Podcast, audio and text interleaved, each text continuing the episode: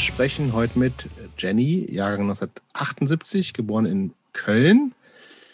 Äh, sang in vielen, vielen Bands, wo es geht, mit ein paar Bands, äh, wahrscheinlich den meisten hier bekannt, äh, die Band Inner Conflict, in der sie 1996 circa singt.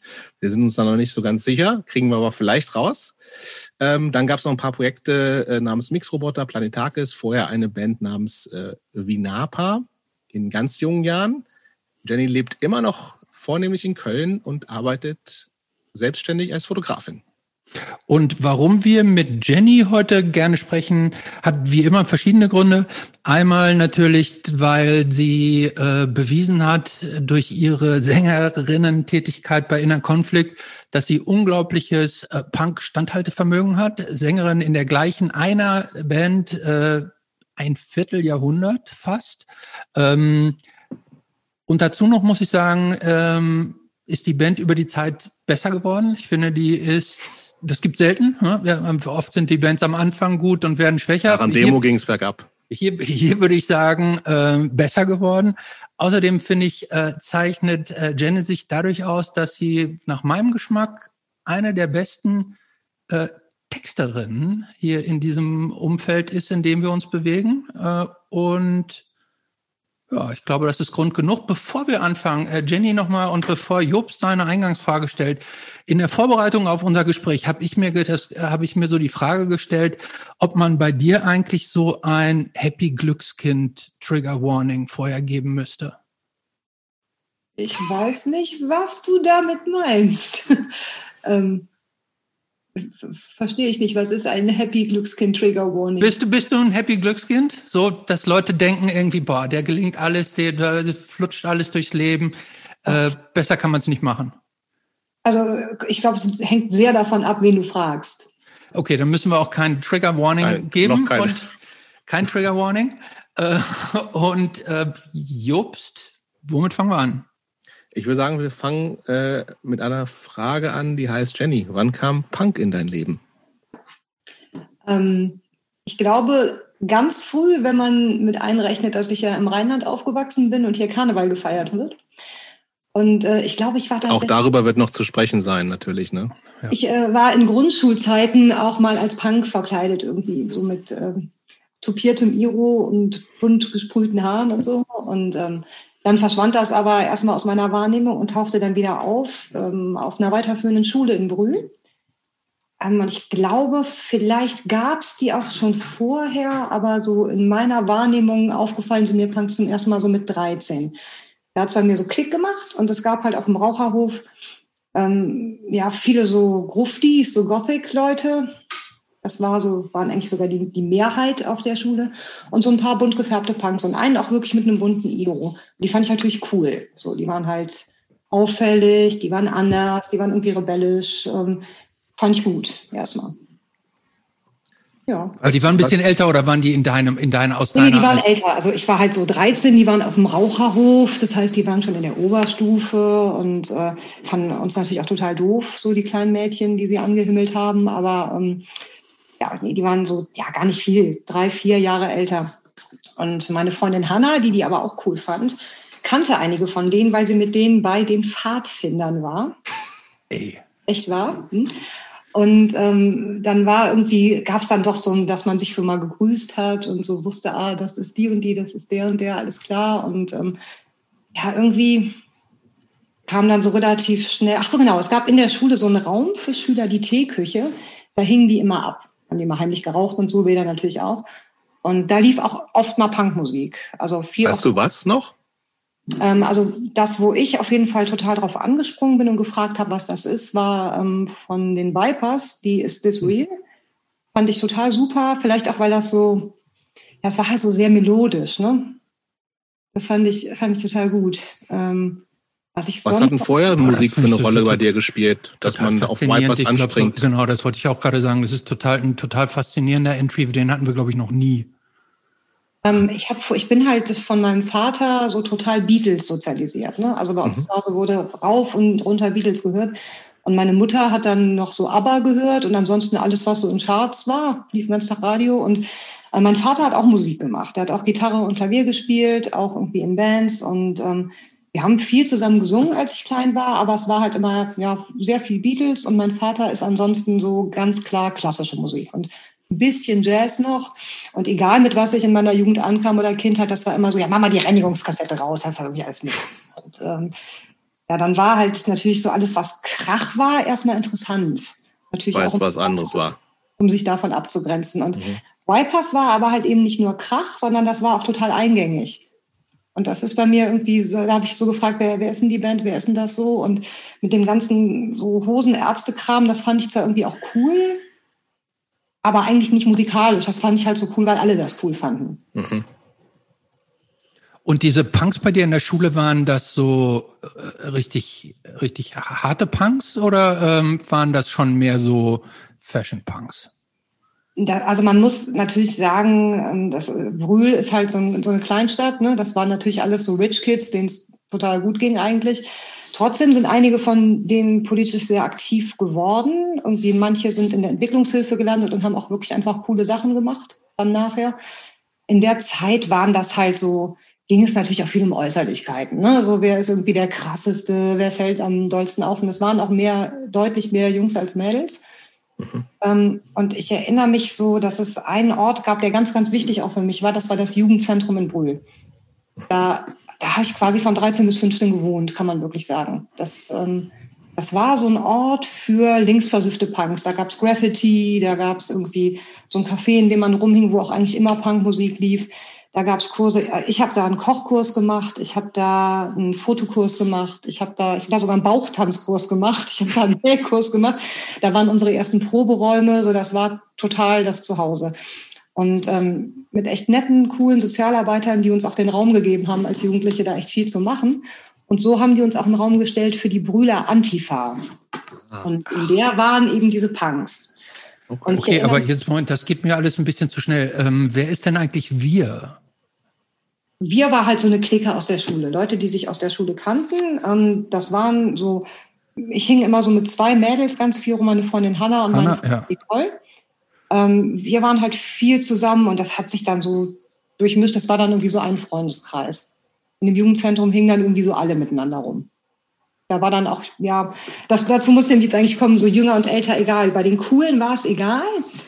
Und bei der Antifa war es nämlich tatsächlich so, dass wir so dachten, so Punk, das ist irgendwie so linkspolitisch cool, so, die sind gegen Nazis, das finden wir gut, Antifa, das hört sich gut an, da wollen wir mitmachen.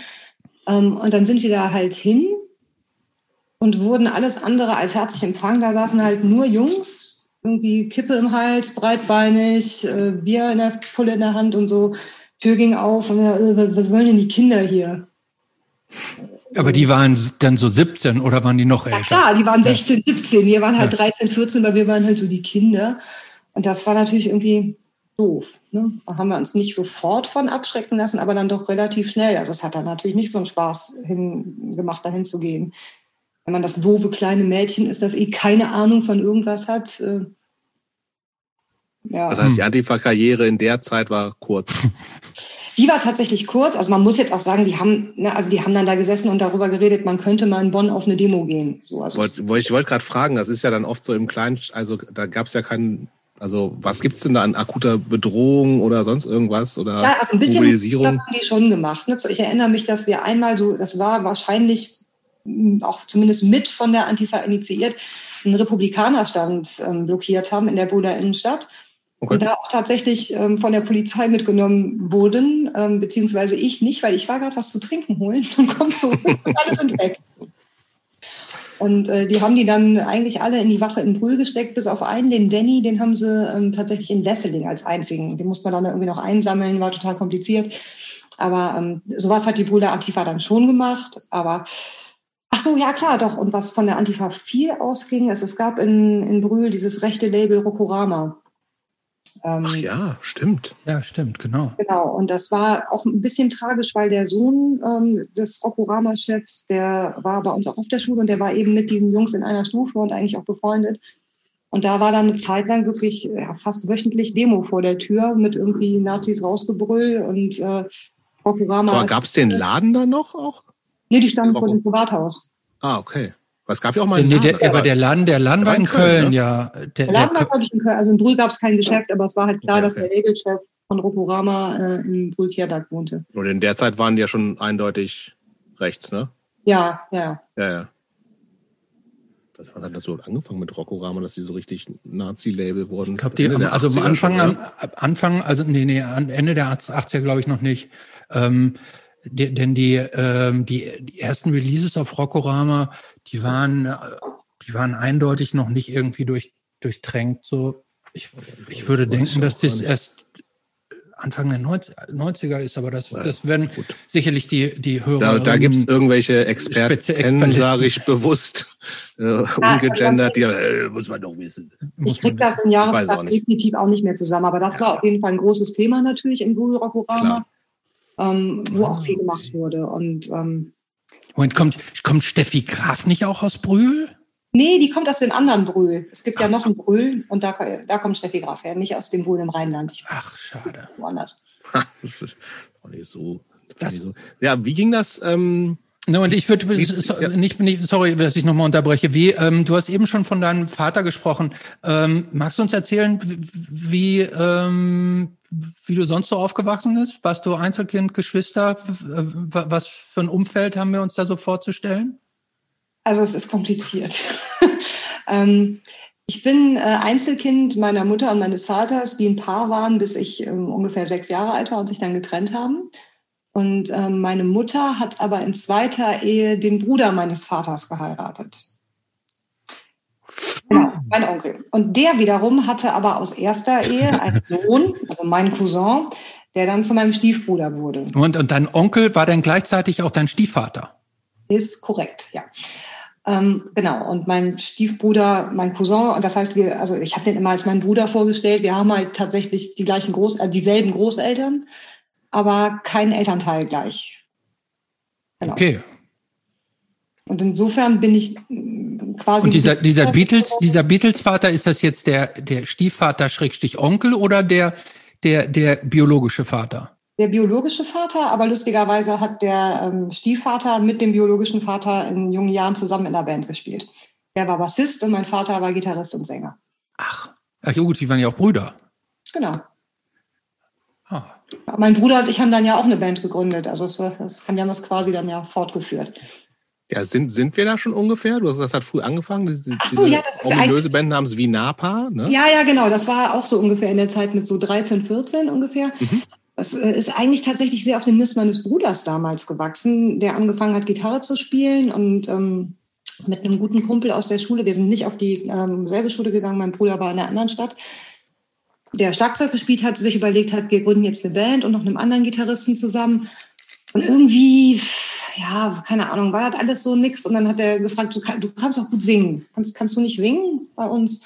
So, ja, kann ich machen. Und dann haben wir das zuerst gemacht mit äh, zwei Gitarristen, einem Bassisten und einem Schlagzeuger. Und das hat sich dann aber im ersten halben Jahr irgendwie nochmal geändert. Und ähm, dann hatte, Entschuldigung. Geh ruhig ran. Dann war ich in der Zeit, hatte ich das erste Konzert gesehen von Gaspar Irschad die ich ah. super toll fand und äh, die damals ja auch schon ein Cello in der Band hatten.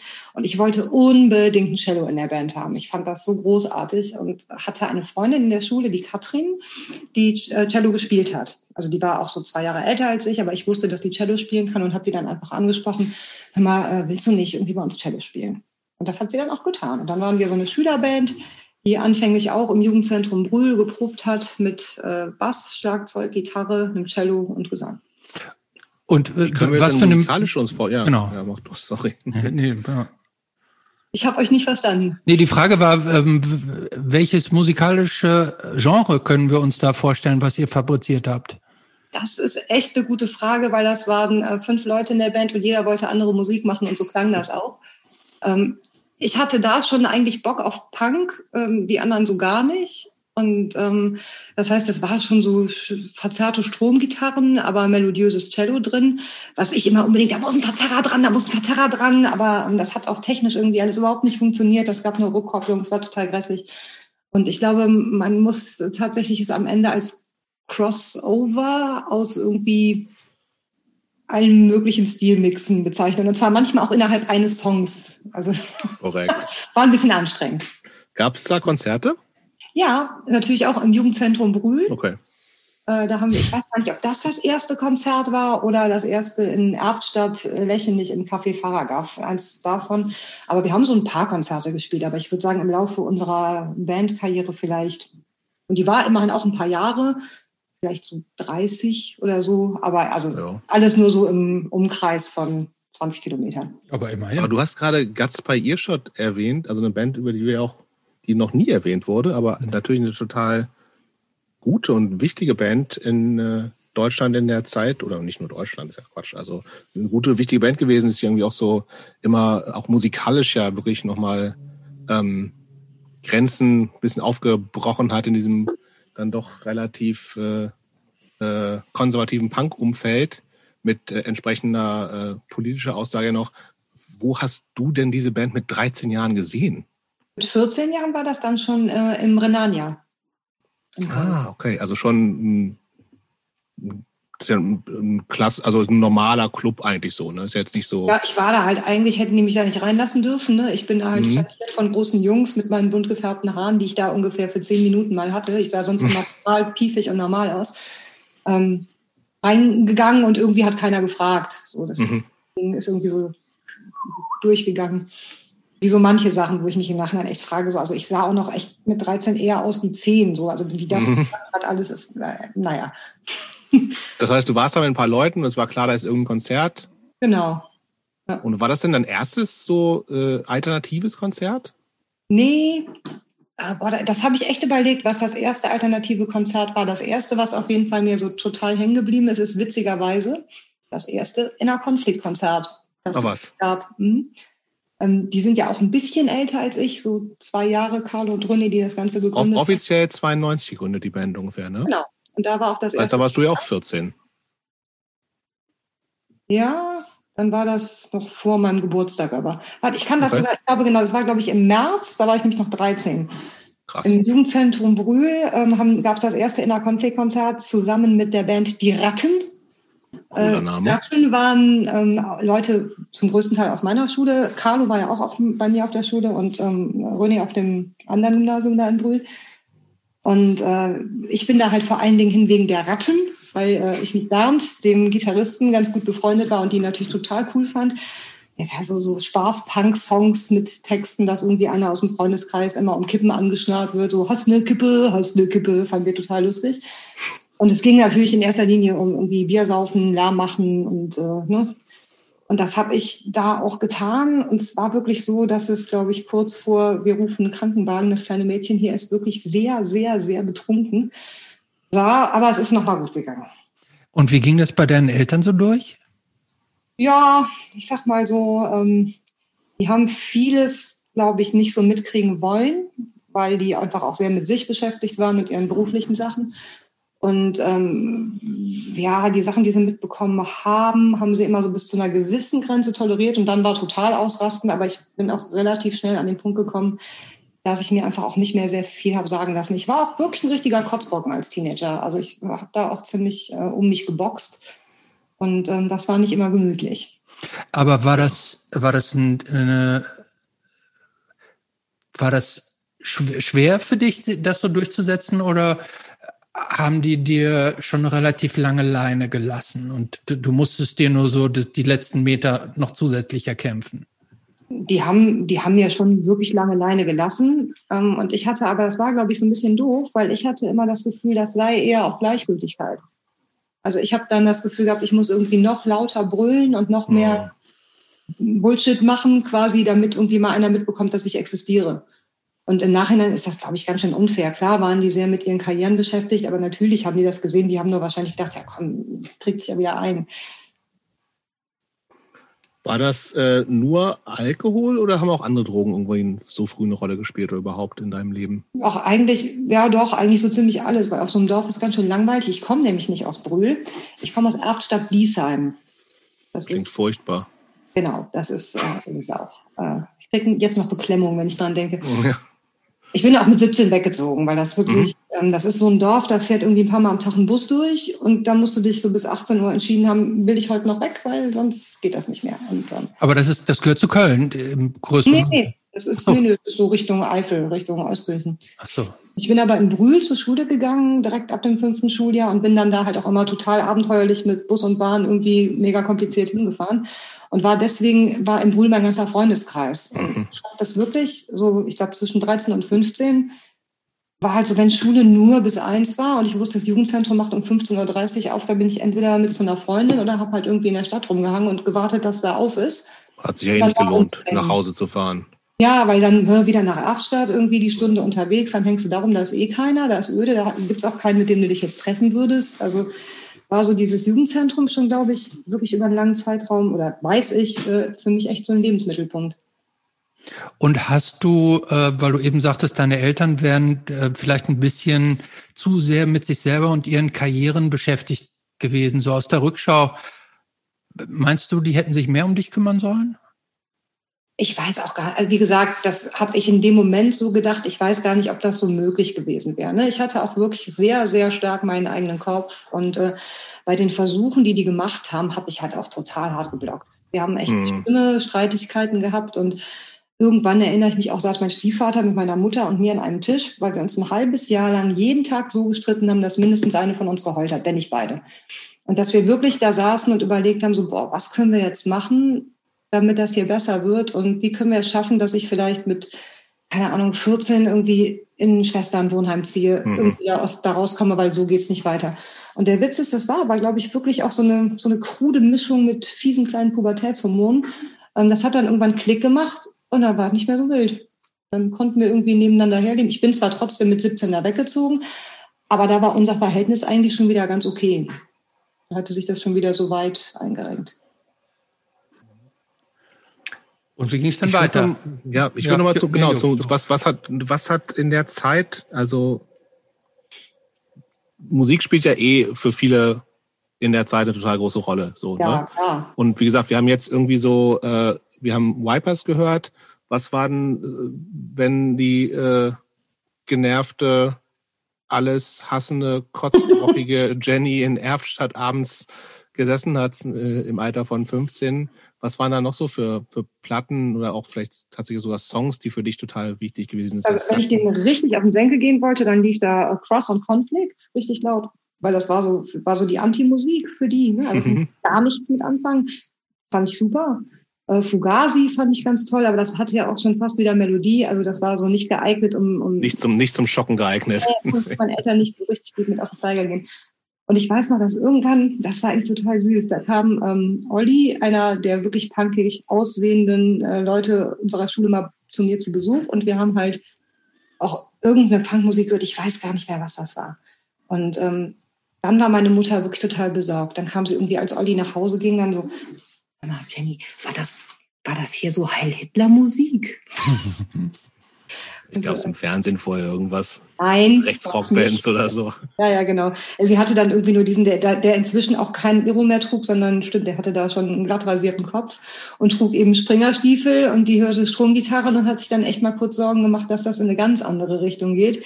Und da hat sie auch nachgefragt. So, das finde ich aber auch in Ordnung. Ne? Also, ja, klar. Wenn, ja. ja. Mhm. Aber gab es so, also hast du irgendwie auch äh, also ich bin auch Dorf, Dorftyp, so ein bisschen, bisschen älter, ich bin Jahre 73 und ähm, ja, also wir, auf dem Dorf hängen dann ja irgendwie alle, die irgendwie nicht Mainstream sind und äh, Bock auf Fußballspielen haben, hängen ja zusammen ab.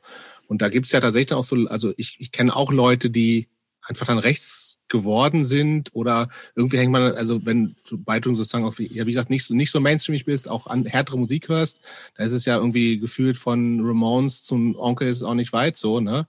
Ähm, Gab es das überhaupt irgendwie auch so, so äh, recht, rechts, rechtsoffene Jugendliche in deinem weiteren Bekanntenkreis oder hat, haben die gar keine Rolle gespielt? Gab es bestimmt. Schule oder so? Also gab es mit Sicherheit, aber nicht so, dass die in meinem Leben wirklich eine Rolle gespielt haben. Okay. Okay. Gut. Ähm, Christoph, wir machen mal weiter.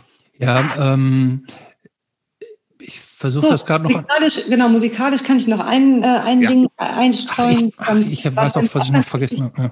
Sag du erst. äh, was auch ganz wichtig war, überhaupt so ein Thema zum Thema Stromgitarren zu kommen, war tatsächlich eine Kassette von meinem Onkel, ähm, der der, der jüngste Onkel, ich habe drei von denen. Ich wollte gerade sagen, jetzt nicht der Stiefvateronkel, ne? Nee, nee, von meiner Mutter, der jüngste Bruder, Bruder ist nur sieben Jahre älter als ich. Mhm. Und der hatte eine Kassette und da war auf der einen Seite waren die Ärzte, was ich natürlich lustig fand, und auf der anderen Seite war Metallica, das schwarze Album. Äh, nee, Quatsch, die Master of Puppets war es noch, genau.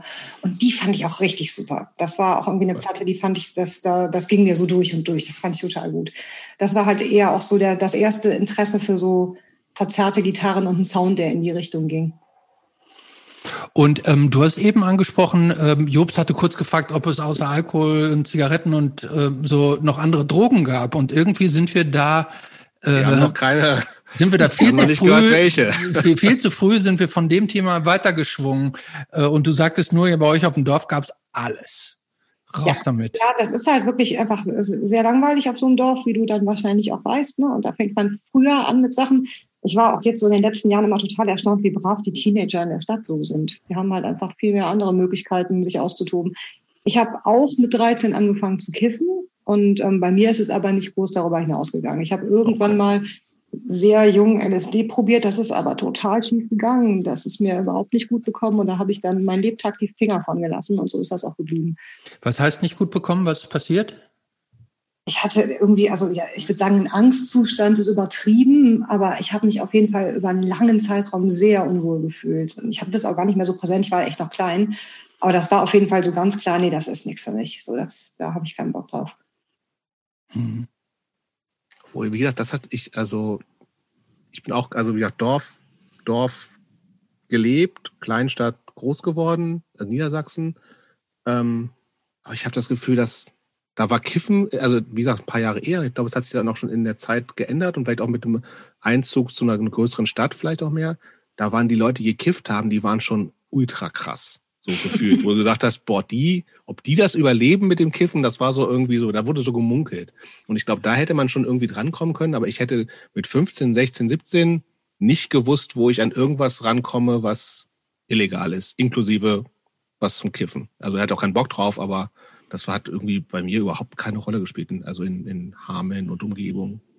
Komischerweise. Ich muss sagen, also, ich bin ganz, ganz froh, dass da mein, meine Geschichte mit dem ähm, LSD so schlecht gelaufen ist. Denn total. Ich habe die achte Klasse wiederholt, weil die Schulzeit ist ja die schönste Zeit des Lebens. Ne? Habe ich gedacht, ich war mal nicht. Ähm, und die, der Jahrgang, in den ich dann kam, die waren ja alle nochmal ein Jahr jünger und die waren sehr früh auch so auf schnellen Drogen unterwegs. Mhm. Da waren echt viele bei, die dann so in der 10. Klasse, 11. Klasse halt Speed, Ecstasy, äh, wenn sie es sich leisten konnten, auch schon Kokain genommen haben. Und das war halt so was, was für mich so, nee, äh, kein Bock drauf. Also ich habe immer gerne viel Bier getrunken und auch mhm. gerne gekifft, wobei ich glaube in der Zeit auch dann mal gar nicht. Das hatte, war immer so phasenweise. Das vertrage ich dann alles nicht mehr. Aber ähm, so mit den schnellen Drogen, das war bei mir in dem Alter überhaupt kein Thema. Okay. Und wie ging es denn mit den Bands weiter? Ich, habe eine andere Frage noch. Ja? Weil es steht hier drin, äh, wir haben noch nicht über, ich weiß gar nicht, wieso das insbesondere bei Jenny drin steht, aber ich finde das eigentlich für alle eine gute Frage. Was hast du denn damals so gelesen? Richtig, ja, genau. Ich bin bei, auf die Frage bin ich bei Jenny gekommen, weil die so gute Texte schreibt. Ah. ähm, boah, was habe ich denn damals gelesen? Ich habe wirklich, ich habe, ich war auf eine, auf eine Art zwar so sehr abgebrüht und so äh, Frühzünder, aber auf eine andere Art auch sehr kindlich. Ähm, ich weiß, ich habe total gerne auch noch so bestimmt bis 15, 16 diese DTV Pocket Jugendbücher gelesen. Mhm. Mit so relativ großer Schrift oder so auch, oder? Zum Teil. Nö, das nicht, aber die waren halt so, das waren halt so Jugendthemen. Da gab es so eins, äh, der gelbe Vogel, das fand ja, ich gut. Das sagt das mir auch was. Das sagt mir, das sagt mir nichts. Das habe ich gern. Und dann war, also ich war gar nicht so eine krasse Leseratte. Das war, okay. war meine Freundin Hanna und die hat mir aber immer, wenn die mir irgendwie ein Buch in die Hand gedrückt hat, fand ich das auch immer cool. Die war so totaler der Fänger im Roggen-Fan und das hat sie mir durchgereicht. Das fand ich auch super. Aber bei mir war das eher so, ich habe das dann habe immer so Sachen in die Hand gedrückt bekommen und die dann gelesen. Aber okay. Ich weiß sogar beim Fänger im Roggen noch, ich weiß sogar noch, wo und äh, wo ich das genau gelesen habe, fand ich auch total ein beeindruckendes Buch. Ähm, äh, gut, ja, ähm, nee, bei dir hätte man das tatsächlich ähm, erwartet, dass du vielleicht so Max Frisch oder diese Dinge oder ähm, Hermann Hesse oder so ja, hätte Hesse ich dir. ist so ein Klassiker. Ja, gut, hätte, da hätte man dir zu zu, zugetraut.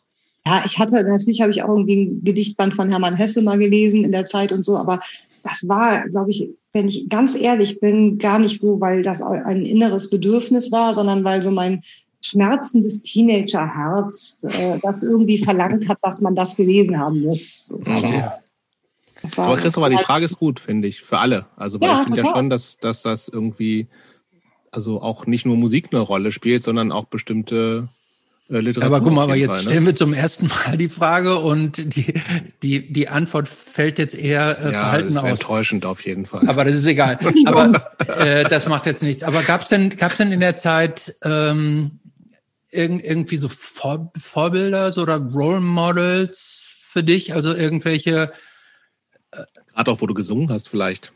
Also ich will klingen wie XY. Nee, war total schwierig. Also war wirklich total schwierig. Ähm, das war auch, ähm, ich, ich springe da mal ein Stück zurück zu dieser Geschichte mit der Antifa, weil das war auch so was, wo, wo ich ja gehofft hatte, mich so ein bisschen einbringen zu können und was machen zu können. Und das hat da ja so gar nicht funktioniert. Und ähm, da hat mich auch das total wütend gemacht, dass das alles Jungs waren. Und ähm, mhm. habe ich kurzerhand mit einer Truppe Mädels, auch so verschiedene Altersgruppen, die Rote Zora gegründet. Ähm, der Name, naja, aber wir fanden das genau richtig. Also natürlich nicht halbwegs so radikal. Wir haben dann, weiß ich noch, zum, zum 8. März haben wir so ein Flugblatt äh, uns überlegt und haben irgendwie bei Britta, deren Vater Richter war, im Keller gesessen zu sechs Mädels und dieses Flugblatt zum, also so alles auf, alles in einem Flugblatt untergebracht, was wir gerade ungerecht finden. Und ich weiß noch, dass ich das dann mit nach Hause genommen habe und auf der elektrischen Schreibmaschine meines Stiefvaters abgetippt habe um es dann im Copyshop am nächsten Tag zu kopieren. Und am übernächsten Tag haben wir das dann so vor der Schule verteilt, weil da war dann 8. März und da musste das dann raus. Ähm, genau. So Sachen Was stand denn da so drauf? Ehrlich gesagt, ich weiß es gar nicht mehr, was wir da alles zusammengefasst haben. Es war auch so krude 800 Themen und, und alles total wild durcheinander. Ich weiß auch, dass mir Gott sei Dank vor dem Copyshop noch aufgefallen ist, dass ich nicht irgendwie, wir hatten dann so angedroht, wir treten in den Warnstreik und da hatte ich tatsächlich Warnstreik geschrieben mit H. Und bin so froh, dass mir das noch ähm, aufgefallen ist, bevor ich äh, das Ding kopiert habe. Aber es war halt so eine, ähm, ja, so ein, so ein, hier muss irgendwas passieren, ich muss irgendwas machen. Und was schön Aber ist auch, klingt, das klingt so, als ob das schnell wieder eingeschlafen ist mit der roten Zora. Nee, das haben wir die ganze Zeit gemacht. Oh, cool. ähm, tatsächlich. Ich war dann auch immer wieder auf so ja, es gab für Schülerinnen tatsächlich auch so feministische Veranstaltungen, so Wochenenden, wo man hinfahren konnte, sich zu allen möglichen Themen, Gewalt gegen Frauen, Sexismus in der mhm. Sprache bilden konnte und ähm, auch meine Meinung machen konnte mit ein bisschen mehr Hintergrund. Das, solche Sachen habe ich durchaus besucht und da waren auch viele von den Mädels bei. Ähm, was aber cool an dieser Aktion mit den Flugblättern war, ist, dass das einem Lehrer sehr aufgefallen ist. Theo Trösser, ein Sobi-Lehrer, das war so ein, ja, so ein Alt-Sozi-SPDler und der hat irgendwie gesehen, aber das kleine Mädchen ist richtig sauer. So. Ja, irgendwie, die, irgendwie, die muss irgendwas, der muss irgendwas machen. Und äh, der hatte damals total cool ähm, Zusammenarbeit mit der Stadt Brühl organisiert, dass man quasi bei geflüchteten Familien Nachhilfe machen konnte mit den, mit den Kindern oder helfen konnte, Briefe zu übersetzen. Und der hat mich dann da reingebracht, das zu machen. Und so kam halt irgendwie dann dieses, ähm, hat dieses Krawallmachen irgendwie eine Bahn gefunden in Richtung soziales Engagement. Und da ist auf jeden Fall Theo Trosser sehr daran zu danken, der mich da so ein bisschen hingeschubst hat. Spannend. Und gab es da die Freundin Hanna noch? Ja, die gibt es auch immer noch.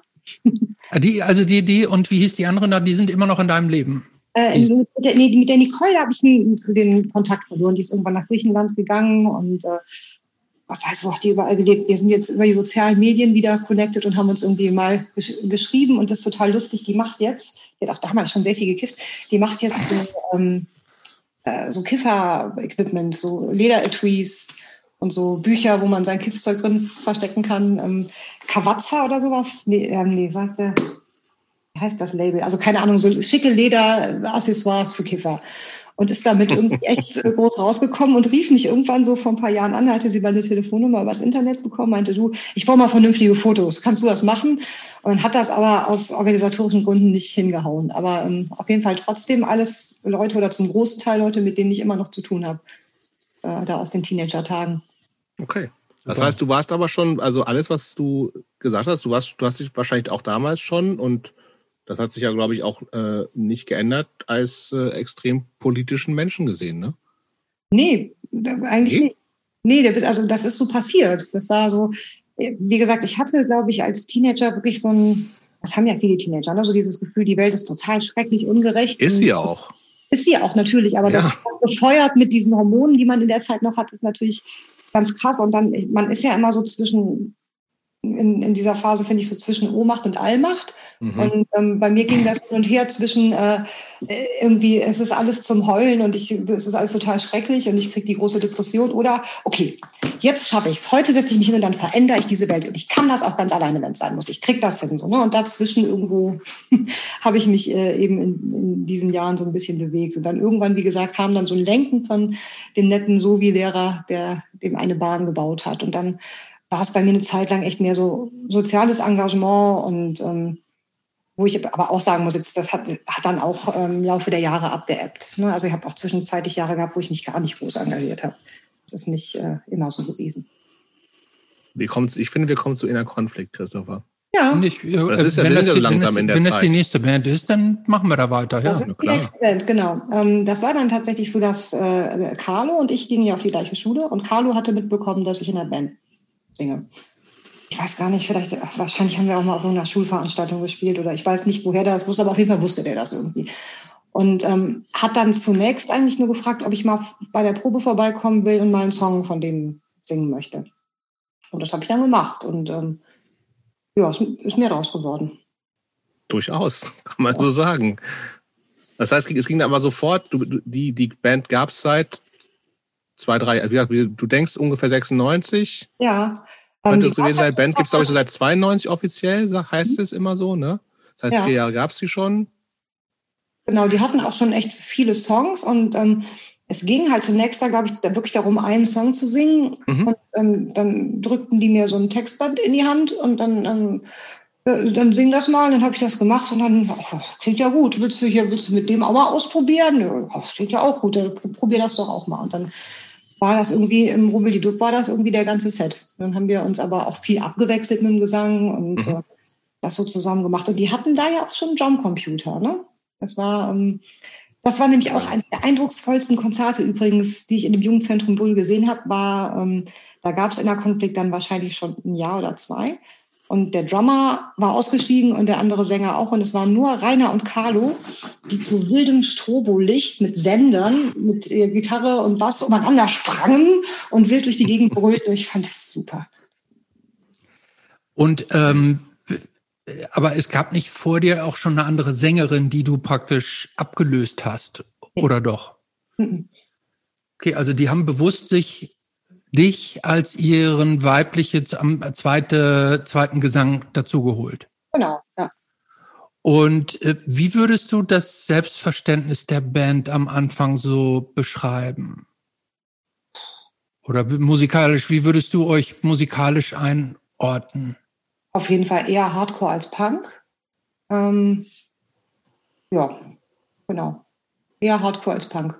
Und ich habe dann aber einfach ein paar Melodien da rein gezwängt wo noch Platz war. Ja, der Gesang ist schon deutlich, also ich habe versucht mal so ganz, es gibt, es gibt ja dieses Split-Single mit Jakobse, ne? Ach krass, ja, da war ich noch nicht dabei. Da warst du noch nicht dabei, ne? Genau. Und das klingt ja schon krass anders, einfach mhm. so. Also ich weiß gar nicht, ob die mit, mit Schlagzeug oder Drumcomputer ist, ähm, aber wobei die laut Discogs 98 erschienen ist. Ich weiß aber gar nicht, das, das stimmt ja dann vielleicht gar nicht. Boah, ich bin, wir, wir, das war echt das Ding, was wir auch hier auf dem Balkon hatten. Wir kriegen yeah. alle nicht mehr zusammen, wann da was erschienen ist. Also, weil wir sind relativ sicher, dass 98 die Split mit Konterbande erschienen ist. Ähm, ich gucke mal nach, was Discogs dazu sagt, aber die lügen ja auch manchmal. Die sagt, die sagt 99, wenn ich das richtig sehe. Die mit Konterbande? 99. Mhm. Okay. Und da müsste ein Jahr später. Und die davor war, das war ist Jakobse, ne? Sehnsucht gab es auch noch, die Seven Inch. Genau, die gab es auch noch, genau. Ich so, ich gucke jetzt auch nochmal, als hier steht. Soll ich, ich könnte einen Telefonjoker ziehen und Carlo anrufen, der weiß das bestimmt. Das Mach das doch mal eben. Nein, hör auf. Das haben wir noch nie gemacht. Mach das mal eben. Dann machen wir das mal. Wir haben noch nie Telefonjoker gehabt. Das stimmt. Die Frage ist, wobei jetzt müssen die Kinder schlafen. Ich äh, probiere mal. Wir haben noch nie einen Telefonjoker. Wir haben auch noch nie einen Anruf gekriegt innerhalb eines Gesprächs. Nee, wir haben, auch noch, wir haben auch noch nie so extrem wichtige Fragen klären müssen, ob wann der Einstieg war und, und äh, welche Platte wann erschienen ist. Ja, gut, aber das macht es beim nächsten Mal, wenn man, wenn man praktisch mit den, mit den leichteren Themen anfängt, dann äh, geht es beim nächsten Mal noch viel lockerer äh, von der Hand. Ich habe hier gerade irgendwie totales Handy, wenn das heute Morgen schon passiert. Vielleicht ähm, kann ich ihn gerade gar nicht anrufen, weil das ist total seltsam. Ich konnte eben auch meine Nachbarin nicht anrufen, weil die, ähm, die Nummern irgendwie weg sind. Keine Ahnung, mein Handy macht hier irgendwie seltsame Sachen. Äh, ich lade mir mal gerade Tobis Handy. Will mich mal eine Minute entschuldigen. Dann kann ich Carlo anrufen. Also, aber ich kann ja mal für alle anderen, also laut Discogs gab es eine Split mit den von mir übrigens auch sehr geschätzten Jakobsä. Ich weiß gar nicht, wie man das richtig ausspricht. Totales Geballer. Äh, dann gab es angeblich äh, Sehnsucht, ein eigen, Eigenrelease des Seven Ich weiß gar nicht, ob äh, Jenny da drauf ist. Und dann die erwähnte Split mit Konterbande. Auch alles Singles. Und die erste LP kam dann 2000, kurze Zeit später. Aber wir finden das raus. Telefonjoker finde ich eigentlich eine gute Idee. du hattest jetzt eben, wolltest es ja sofort. Ja, ich war zuerst dagegen und jetzt. Oh, da ist er, Telefonjoker. Äh, Carlo, du bist gerade live im Podcast. Live im Se Und dann kam Punk. Und hier wird nämlich tatsächlich Jahreszahlen werden recherchiert. Nee, abgefragt, musst du abgefragt, sagen. Abgefragt. abgefragt. Und es wird behauptet, die äh, Split mit Jakobsi war, was sagt ihr? 98, sagt Discogs zumindest. Das kann doch nicht sein, oder? Die war früher, sagt der Carlo. Discogs lügt schon wieder. Hm. Was ist denn das erste, wo du dabei bist? Das kannst du, kannst du sogar vielleicht selber beantworten. Er, er, er denkt, er denkt, oder guckt, guckt er gerade nach? Ich weiß es nicht. Bei Bandcamp, sagt er, müsste man das sehen können. Auf Bandcamp ist das nicht drauf. Auf Bandcamp nee. ist sie nicht drauf.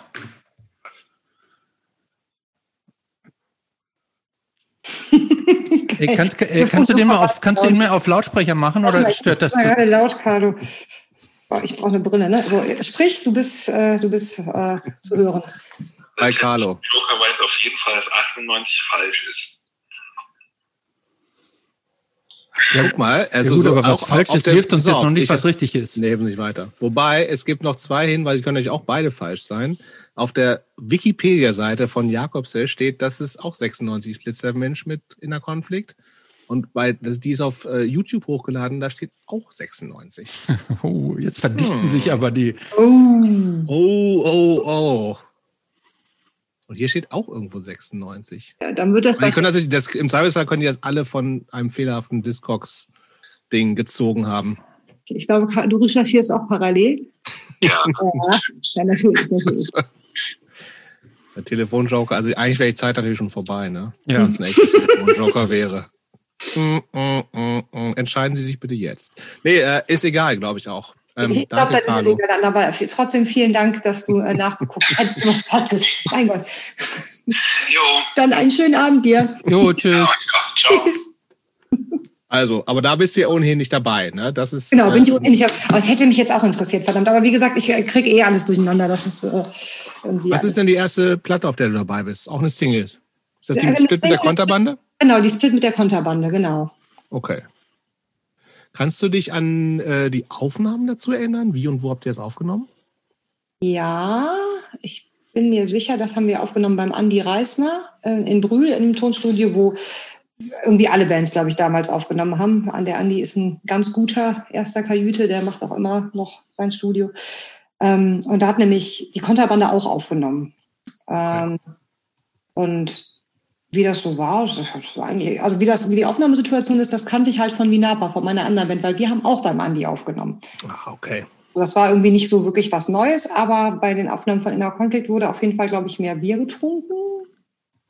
Und irgendwie, ach ja, war einfach alles sehr nett und sehr familiär. Das ist so ein ganz kleines Kellerstudio und äh, Andis Familie wohnt in dem Haus auch oben und zwischendurch geht man in den Garten und setzt sich dahin und trinkt ein Bier und erzählt ein bisschen. Irgendwie alles sehr familiär und gemütlich.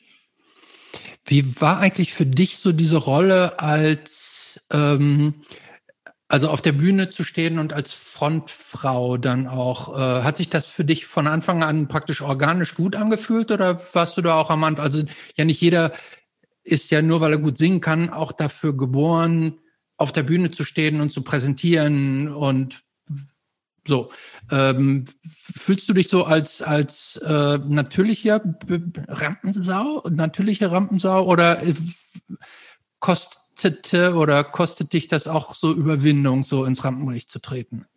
Also in, inzwischen nicht mehr. Das, der Drops ist irgendwie gelutscht über die Jahre, aber ich weiß, dass ich früher immer total aufgeregt war vor Konzerten. Ähm, dass sich das aber meistens so, wenn dann die ersten Töne gespielt waren, erledigt hatte. So, sobald so ein Song dann angelaufen war, war irgendwie alles vergessen und Energie und äh, raus damit. Und ich habe mich aber immer sehr schwer getan mit Ansagen. So, ich habe mhm. am, am liebsten gar nichts gesagt und das mache ich auch bis heute, was aber einfach daran liegt, dass wir gemerkt haben, dass wir immer alle gleichzeitig reden sonst. Und dann ist, guckt man immer so, sagt jemand was und ähm, dann wer gerade dann was sagt, der darf dann. Aber das hat jetzt jetzt eher den Grund. Aber früher war das echt immer so, hm, so äh, äh, das, das nächste Lied heißt und äh, dann ging das Lied los und dann war wieder Alarm. Und äh, wo habt ihr denn am, also du bist dann in diese Band reingekommen, das war eine etablierte Band sozusagen schon, ne? Das war jetzt ja nicht quasi eure Schülerband, sondern das war, das war ja schon was, auch praktisch erste Band, die du gesehen hast und die dich ja so ein bisschen abgeholt und berührt hat, wenn ich dich richtig verstehe. Ja, ähm, äh, das ist ja praktisch so wie, wie wenn man als Fußballspieler dann auf einmal so in seiner Lieblingsmannschaft spielt. Ähm, seid ihr dann, habt ihr dann auch viel im, viel gespielt im Umkreis und so? Oder, oder wie hat sich das so entwickelt zwischen erste Platte ja. aufnehmen und so. Also wir haben halt zunächst mal wirklich vor allen Dingen in, in Köln und im Kölner Umland. Ne? Dann hat man, keine Ahnung, mal in Wermelskirchen im Jugendzentrum oder in Siegburg im Jugendzentrum gespielt, aber alles so, im Grunde alles, was man abends noch hätte nach Hause fahren können. Um, und das waren auch wirklich immer so Jugendzentren. Und ähm, mit der ersten Platte, die dann auf Twisted Chords kam, hat sich das geändert. Das, da gab es dann irgendwie so den Move von den Jugendzentren, wenn man will, so in die DIY-Szene und in die, in die AZs auch. Und dann wurden auch die Kreise größer. Dann sind wir echt auf einmal auch weitergefahren in andere Städte, haben andere Bands kennengelernt, haben im Zusammenhang damit auch einfach tolle Leute kennengelernt, so diese DIY-Szene kennengelernt, sind da auch so ein bisschen quasi erzogen worden, wenn man das so sagen kann, äh, wie das so alles geht. Und ja, das war am Anfang schon eine ganz schön neue Welt. Und ähm, wie, wie alt warst du da jetzt? Ich habe es nicht nachgerechnet. So 16, 17 war ja, das so, so um den Dreh.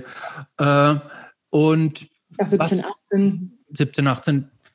Was hat sich denn da so besonders ähm, beeinflusst oder äh, fasziniert oder wo du sagen konntest, das war so ein, so ein, also das hat so einen richtigen Eindruck bei mir hinterlassen? Also ich fand halt so diese ganze DIY-Idee von Anfang an total super, dass Leute einfach hingehen und was machen ne? und das selber in die Hand zu nehmen, Orte zu schaffen, an denen Menschen irgendwie Freiräume haben, dort Konzerte zu veranstalten, für Themen zu sensibilisieren. Das fand ich total gut. Ähm, dann, ich erinnere mich auch noch total ähm, lustig eigentlich, wie, ich, ich glaube, das war in Flensburg oder so, wie ich total so ah, das Essen ist also vegan, so vegetarisch krantig. So vegan hatte ich noch nie gehört, das war irgendwann in den 90ern.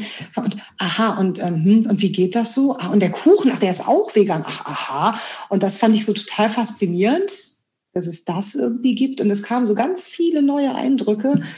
Das Vorstandkind, äh, Vorstadtkind da äh, aus dem Kölner Umland, ähm, die ich so aufgesogen habe. Zunächst mal war das einfach so total spannend alles, weil es sehr neu war.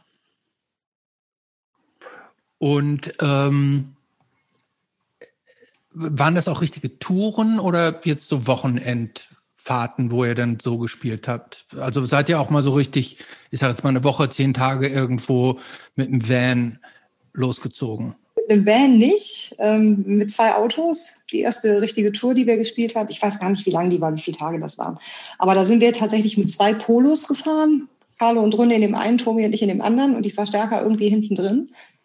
Ähm, und da haben wir zum Beispiel die Leute von Der Trick ist zu atmen kennengelernt. Mit denen haben wir damals ein paar Konzerte gespielt. Unfassbar tolle Band, die habe ich sehr geliebt, wirklich. Und das waren, sind auch super tolle Leute. Es war, daraus hat sich auch einfach eine Freundschaft entwickelt. Ähm, da sind wir dann auch in, in der Schweiz gewesen, in Österreich gewesen. Ich glaube auch mit denen zusammen beides also da, da wurden auf jeden Fall die Kreise größer und es war viel mit denen. Es haben sich halt einfach so, Alliance war auch so eine Band, mit denen haben wir oft gespielt in der Zeit. Und ähm, es waren immer mal so Wochenende und dann so zehn Tage Tour einmal im Jahr, kann man sagen. Also so in der Zeit, in der wir viel gespielt haben, haben wir ja trotzdem immer nur so vielleicht 20 Konzerte im Jahr gespielt. Mehr war das nicht, aber das ist halt so, wenn die Leute eigentlich alle was anderes machen, auch gar nicht so wenig. Und ähm, hast du dann auch dann sofort die Texte mit übernommen, weil du gesagt hast, als du eingestiegen bist, da gab es ja schon viele Songs und also und auch Texte, bist du dann ähm, relativ schnell auch selber ins Texte schreiben übergegangen? Ja, also ab der zweiten Platte. Die erste Platte war im Grunde so, wie sie äh, aufgenommen wurde, schon fertig, bis auf den Gesang. Ähm, aber die Texte standen, so die Songstrukturen standen, da habe ich eigentlich außer eine Melodie da reinzuquetschen, wo noch Platz war, nichts gemacht. Ähm, und ab der zweiten Platte habe ich auch selber mitgetextet. Aber es sind nicht, also das ist deswegen so schönes Lob, dass ich angeblich die besten Texte schreibe. Es sind nicht alle Innerkonflikt-Texte von mir. Manche sind auch vom Carlo, manche sind auch vom Rainer. Ähm, manche sind auch von uns zusammen. Ähm, das ist so eine Mischung. Äh, wenn du zweite Platte äh, sagst, meinst du das zweite Album Anschlusstreffer? Genau, die Anschlusstreffer, genau. Verstehe. Ähm, ich würde gerne noch mal kurz zu diesem, weil ihr habt ja auch äh, relativ früh, also die Band gab es dann schon zehn Jahre, aber irgendwie jetzt in, in, auch schon wieder lange her, gab es ja ähm, auch die Split-Sachen mit, mit äh, mit Juggling Jugglers, also mhm. aus, eine finnische Band und Cien Dios, eine, eine spanische Band. Ähm, wart, kanntet ihr die Bands oder waren das Sachen, die über Twisted Chords irgendwie gelaufen sind? Und, und wie waren da also eure Connections? Weil, äh, und ich weiß auch, ich weiß tatsächlich nicht, ähm, ob ihr von den Touren, was du jetzt bis jetzt gesagt hast, war ja Schweiz, Österreich, ist ja mhm. immer noch so deutschsprachiger Raum, relativ erreichbar. Seid ihr auch irgendwie mal größere Sachen getourt? Ja, später aber erst. Das war dann, glaube ich, wirklich, also nach der Anschlusstreffer fing das an, dass wir mal in Frankreich auch gespielt haben. Aber dann immer nur so ein paar Tage, so wenige Konzerte. Und nach der Schiffbruch im Rahmenprogramm sind wir dann mal auch nach, in die Tschechei gefahren und auch mal Frankreich, Spanien. Genau, und die Jugglers haben uns auch, das war, habe ich, das habe ich tatsächlich heute Carlo nämlich wegen angerufen, den Te Telefonjoker, äh, wann das ähm, äh, Puntala Festival war, auf dem wir gespielt ah. haben. Und, also ein relativ großes finnisches Punkfestival. Genau, da haben wir Klassiker auch spielen. Ne? Genau, und ich kann es jetzt nachgucken, denn er hat mir eine Nachricht geschrieben und mir geantwortet. es war ein Release Party im Osten. Der hat mir auch so geil 18 andere Daten ungefragt mitgeschickt. Aber Puntala war 2005, genau. Schon wieder 16 Jahre her. Ja, auch schon wieder ein paar Tage her. War aber sehr lustig. Ja, Juggling Jugglers haben wir tatsächlich ähm, auch auf Tour kennengelernt. Mit denen haben wir mehrere Konzerte zusammengespielt. In Deutschland dann aber. Genau, in Deutschland. Das war dann aber so, dass wir, äh, was auch ein bisschen lustig war, nicht die ganze Tour mitfahren konnten, weil Carlo keinen Urlaub bekommen hat. Und dann haben wir einmal Freitag, Samstag äh, mitgespielt, genau. Und dann ist äh, Carlo sogar noch Freitagabend zurückgefahren, weil er samstagstag sogar noch arbeiten musste. Dann samstags das zweite Konzert gespielt, sonntags zurückgefahren, die Woche gearbeitet und dann wieder Freitag, Samstag die Woche drauf mit denen gespielt. Ein wahnsinnig bescheuertes Routing. Wir haben so überhaupt diese Band, wir haben so wahnsinnig viel im Auto gesessen. Das ist unglaublich. Mhm. Ein paar Konzerte, aber wir wollten das irgendwie unbedingt. Und das war eine sehr schöne Begegnung. Das erste, ich glaube, es war das erste Mal mit äh, Juggling Jugglers war äh, in Gießen im Jugendzentrum und wir kamen rein und Carlo hatte so einen Jutebügel über der Schulter und äh, Abia sagte so, äh, is this your drummer? Carlo wird blass und guckt mich an, scheiße, weißt du, was ich vergessen habe? Und wir hatten den Drumcomputer äh, im Proberaum stehen lassen. Und dann sind Carlo und ich in einem Affenzahn über die Autobahn zurück nach Köln gefahren, haben den Drumcomputer geholt, sind wieder zurück nach Gießen gefahren, haben es halt echt so geschafft, zum letzten Ton von Juggling Jugglers aus dem Auto zu springen auf die Bühne, haben diesen Drumcomputer angeschmissen und ein Konzert gespielt. Aber jetzt, ähm, ihr müsst meine Ignoranz mal eben aufklären. Juggling, meine und vermutlich auch die von meiner Nichte Hanna, äh, Juggling, Juggling, ich kenne die Band überhaupt nicht. Was? Oh, das ist ein Fehler. Die sind ja, ich weiß, aber ich gebe es jetzt ja schon zu. Aber also ist eine finnische Punk-Hardcore-Band, die es schon fast genauso lange gibt wie ja, in der Konflikt. Ich glaube, glaub, so auch Anfang der 90er. Ja, die gibt's ich, ich glaube, ja, kann sein. Aber die Aria sind super. Ja. Drei Millionen Releases, aber ich kann gut verstehen, dass sie unter deinem Radar laufen, Christopher. Ja, die haben auch total oft wirklich so Touren gehabt, da spielen die hier, keine Ahnung, in Leverkusen an einem Dienstagabend und da kommen sieben Leute. Was echt ja. Stunde ist. Aber tolle Band, unheimlich nette Leute. Ja, so wirklich. über die Jahre auch Freunde. Gibt's, gibt's die noch? So, jetzt gerade ist vor, vor nicht allzu Ja, lange die jemand gibt's von denen gestorben, ne? Zwei von denen sind schon gestorben. Ja. Hm. Nee, super Band. Also, äh, wenn wir das raushauen, ich werde auf jeden Fall, äh, es gibt einen Song, ich weiß nicht mehr, wie der heißt, den fand ich so gut. Aber wie gesagt, ich, ist eine Spitzenband, äh, auch wieder, wenn Discogs nicht lügt, ja tatsächlich erstes, erstes Single von denen wäre 1990. Mhm. Was ja verrückt. Es gibt hier, ähm, kennt ihr diese, ähm, ähm, äh, es gibt die Punk ja ja Jack Suomi Punk 1977 bis 87. Also über vier CDs mit allem, was Rang und Namen hat in Finnland, da sind die nicht dabei. Ach, Ja, das weil ist sie wahrscheinlich ein bisschen später gekommen sind, wenn es bis 87 geht, dann sind sie danach. Stimmt, dann waren sie danach. Ja. Ach so, Ja. okay. Na gut. Aber ist auch eher, ist eher Hardcore, ne? Also auch, würde ich sagen. Ja, so eine. Ja, also, also Hardcore ist ein Genre, was mir nicht unbekannt ist. ja, äh, ja, das, ein paar Sachen kennst du dann doch, das stimmt. Ja- Äh, nee, es ist auf jeden Fall eine super Band, finde ich. Ähm, kann man wenig gegen sagen. Ich kenne natürlich auch nicht alles von denen, weil die haben absurd. Ja, also, also ganz ehrlich, ich glaube, kaum einer kennt alles von denen. Ballo, äh, Ballo, unser Schlagzeuger, der kennt wahrscheinlich Ja. wirklich alles von denen. Wahrscheinlich, ja. Gut. Ähm, Christopher, Genau. Also weiter. wir, wir, wir tourten halt dann so, so immer vorwiegend schon durch Deutschland und mal hier und da so ein bisschen weiter. Und nach der Schiffbruch wurde es dann auch mal ein bisschen noch weiter. Und so richtig ähm, aufgegangen und noch mehr in das DIY reingestiegen sind wir eigentlich mit Ballo, der dann 2000 kam. Weil der ist auch echt so ein bunter Hund, ne? Ich glaube, ich in der Punk-Szene kennen irgendwie alle und der kennt alle. Und ähm, das hat das halt so, was diese DIY-Geschichte betrifft, wirklich nochmal auf ein viel persönlicheres ähm, Level gehoben, würde ich sagen, weil man einfach so mit den Leuten auch direkt einen ganz, andere, ganz anderen Kontakt hatte. Also so, wir haben zum Beispiel zweimal sind wir getourt mit Chicken's Call aus Grenoble und haben auch bei denen dann ein paar Mal gespielt. Und das hat sich so verwoben inzwischen. Also wenn- wir in Frankreich in Urlaub sind, vor, vor zwei Jahren haben wir die halt besucht, irgendwie wir sind mit Kindern zusammen irgendwie auf dem Berg und äh, das ist irgendwie privat auch total kleben geblieben. Super Leute. Ja, das ist irgendwie ganz schön. Das, das finde ich was- interessant. Ja, Mhm. mach du mal. Nee, sag du. Ich finde das interessant, weil, also ich meine, ich, ich kenne Ballo auch ja seit schon immer gefühlt so. Also zumindest Anfang der 90er.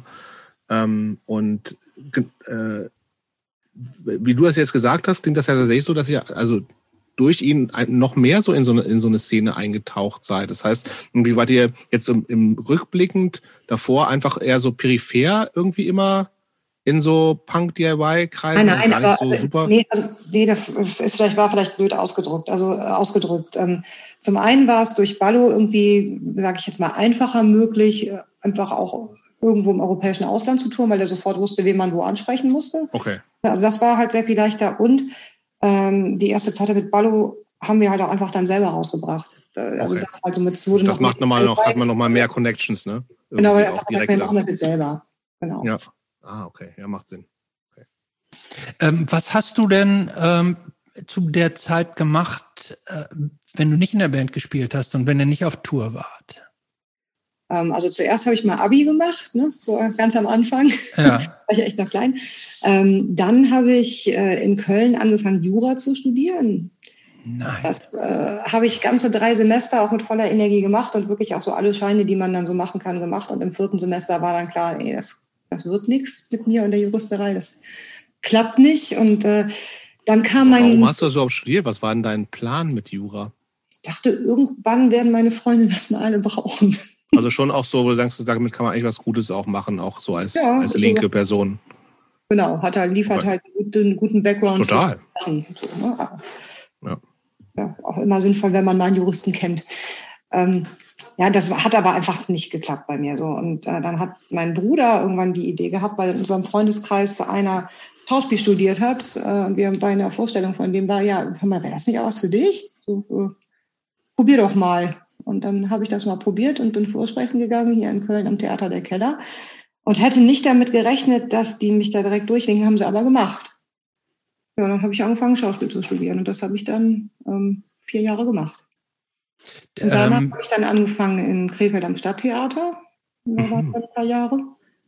Und ja, dann irgendwann kam der andere Beruf und hat den abgelöst. Aber ist das tatsächlich, also ich ich, Schauspiel verbinde ich bisher immer, da bin ich aber vielleicht auch etwas naiv, da gibt es halt diese Schauspielschulen, Hm? wo man sich bewirbt, so wie und wie so Kunst, Kunsthochschule oder sowas, und dann kriegst, hast du so Kurse. Aber das war auch so, es war eine Schauspielschule. Genau. Okay. Das ist ja dann keine Uni, sondern das ist irgendwie so, in, in, in, in was für einem Kreis Ja. findet das dann statt? Wie, wie groß ist das? Wie viele Mitstudierende gibt's da und sowas alles? Man hat so eine, man hat eine Klasse und das sind halt elf bis, ich glaube, maximal 13 Studierende dann. Mhm. Und ähm, mit denen zusammen hast du dann halt irgendwie so Rollenstudium. Das heißt, man spielt halt am Anfang, ist man viel in so Gruppensachen zusammen. Dann hat man Gesangsunterricht tatsächlich. Genau, das gehört ja immer dazu auch, ne? Fechten. Fechten haben wir gemacht, Aikido, Tanzen. Ähm, das sind irgendwie. Aber mit Fokus auf Theater auch oder ist Ja, das eigentlich ja, ja. total offen? nee, nee, mit absolut. Nur Theater. Okay. Also zum damaligen Zeitpunkt. Ich glaube, inzwischen haben die sich da auch, sind die da auch offener und machen mit den Leuten, die da jetzt studieren, auch eher Sachen, die so auf Drehen und Film, Fernsehen ausgelegt sind. Aber das war da nicht so. Da ging es ganz klar nur um Theater. Genau, dann hast du da so einen Abschluss und dann heißt es irgendwie, so, dann ist hier jetzt so ein Theateralmanach, das ist so ein dickes Buch, da stehen alle Adressen von allen Häusern drin, da kannst du dich jetzt mal bewerben und vorsprechen gehen. Ja, das macht man Wie, da. wie, wie gut sind da so die Chancen überhaupt, irgendeine Anstellung, egal wo, zu kriegen?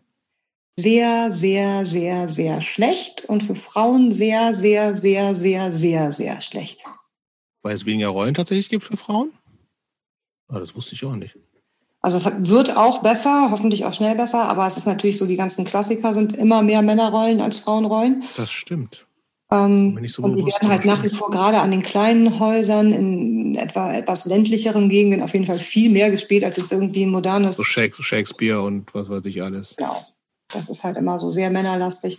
Und Ja. das war da auf jeden Fall in der Zeit auch so. Also ich war dann auch irgendwie an verschiedenen Theatern vorsprechen und äh, es gab halt zwei Sachen, wo es geklappt hätte, wo ich aber gemerkt habe, boah, nee, da kann ich nicht hingehen.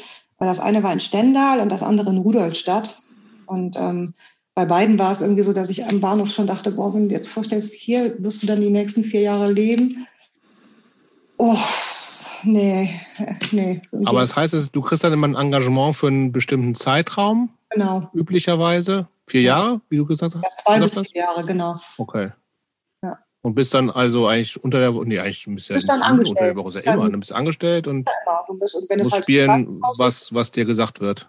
Musst spielen, was dir gesagt wird. Und dann gehst du halt, wenn das so kleine Bühnen sind oder so, ja, oder auch bei so Landesbühnen, die touren dann auch. Ne? Also die machen dann Ah, okay. Tourneen durch irgendwie die Turnhallen aller aller Keffer. Da bist du Boah. dann, darfst dann überall Shakespeare spielen, ähm, in allen möglichen Versionen. Und natürlich darfst du dann auch immer Weihnachten und Silvester Doppelvorstellungen geben, weil die Leute wollen ja gerne ins Theater gehen. Also wenn, ganz ehrlich, wenn man in so einem kleinen Theater ist, wo man dann auch wirklich viel spielt, was ja am Anfang ja auch jeder will, der von so einer Schule kommt, ähm, kommt man richtig ins Spielen. Das ist natürlich toll, aber für was anderes ist da eigentlich wenig bis gar kein Platz. Und irgendwie war das bei mir schon während der Ausbildung so ein bisschen schräg, dass ich diese Ausbildung total genossen habe und Theater auch ganz toll fand. Aber es ist nie so richtig mein Ding geworden. Mhm. War ganz irgendwie, also auch mit welcher Verbissenheit und Begeisterung meine Kolleginnen und Kollegen da vorsprechen gegangen sind, das habe ich irgendwie gar nicht so teilen können. Und bei mir ist es dann eher so ein Stückvertrag an einem ganz kleinen Haus in Krefeld geworden, was für mich aber genau passte, weil ich konnte in Köln bleiben, wo ich auch Ich einfach wollte gerne bleiben sagen, ich wollte. meine, der Stendal und Rudolstadt ist ja einfach arschweit weg und das, da hättest du ja theoretisch auch die Band erstmal mehr oder weniger noch, noch mehr runterfahren müssen, wahrscheinlich, wenn nicht ganz canceln. Aber muss man, wenn man am Theater spielt, nicht auch am Wochenende immer spielen? Also wie, ja. also wie, wie geht das überhaupt dann mit Band oder anderen Aktivitäten einher? Schwierig. Sehr schwierig. Hm. Also frag gar nicht erst nach so Sachen wie Familie oder so verrückten Ideen. Theaterschauspieler sind echt, ist kein sehr, äh, man hat dann nicht mehr so viele andere Sachen, die man macht. Das ist natürlich auch wieder so eine Sache, je nachdem, auf welchem Level du unterwegs bist. Wenn du jetzt an diesem großen Haus bist und schon irgendwie gut aufgestellt, dann hast du natürlich äh, Verträge für bestimmte Stücke und auch ganz normal so Freizeiten. Aber es ist auf jeden Fall ein Umfeld, das schon echt eher anstrengend für den Rest vom Leben, den man so drumherum hat, ist. Und spielt man sich dann in der Regel hoch? Also fangen alle bei diesen kleinen Häusern an und dann hofft man irgendwie nach dem ersten Engagement bei einem größeren, besseren Haus unterzukommen? Oder gibt es das auch, dass man direkt dann von der Schauspielschule kommt und direkt dann in so ein, in irgendein so tolles, großes das, äh, Theater. Das, das gibt es auch. Fall. Das gibt es auf jeden Fall, aber da musst du schon wirklich an einer der sehr renommierten Schulen gewesen sein. Und ähm, die machen dann eben solche Intendantenvorsprechen, wo die Intendanten und Intendantinnen der The großen Theater eben hinkommen und sich quasi die Leute rauspicken, die sie haben wollen. Hm. Das sind dann aber tatsächlich sehr wenige. Ne? Also der Großteil macht halt wirklich die ja. Aufgabe und geht in ganz Deutschland vorsprechen. Aber das weiß man auch, wenn man das Studium anfängt, das oder? Weiß aber was ich echt immer, immer noch finde, ist, man weiß es, glaube ich, trotzdem zu wenig. Also mir war es ehrlich gesagt von Anfang an relativ klar, dass das irgendwie ein hartes Brot ist, weil ich so Künstler in meinem Umfeld schon hatte und das so ein bisschen wusste. Aber ich glaube, dass viele da auch äh, vielleicht in der Ausbildung sich das so einfach vorstellen, das Leben danach. Und ich kenne auch viele, die das dann halt geschmissen haben, genau aus den Gründen. Aber ist okay, das eigentlich auch, ja. ja ähm, das würde mich gerade noch mal interessieren. Wir hatten ja äh, neulich hatten wir die Martina, die auch Schauspielerin ist. Nur in das Thema sind wir jetzt nicht so tiefer eingestiegen. Ist das ein komplett anderes Handwerkszeug, wenn du angenommen, du sagst jetzt irgendwie dieses Theater mache ich nicht mehr, ich gehe jetzt zum Fernsehen oder Film? Äh, also kannst du das gar nicht, weil du es gar nicht richtig gelernt hast, oder ist das schon auch eine Möglichkeit, eine, eine Alternative? Es ist eine Möglichkeit, aber ich würde trotzdem sagen, dass es ein anderes Handwerk ist, ne? weil natürlich im Theater ist alles groß, es ist auch rein sprachlich darauf ausgelegt, dass wenn du in einem großen Haus spielst, du ganz leise sprichst und der in der letzten Reihe das trotzdem noch äh, verstehen kann.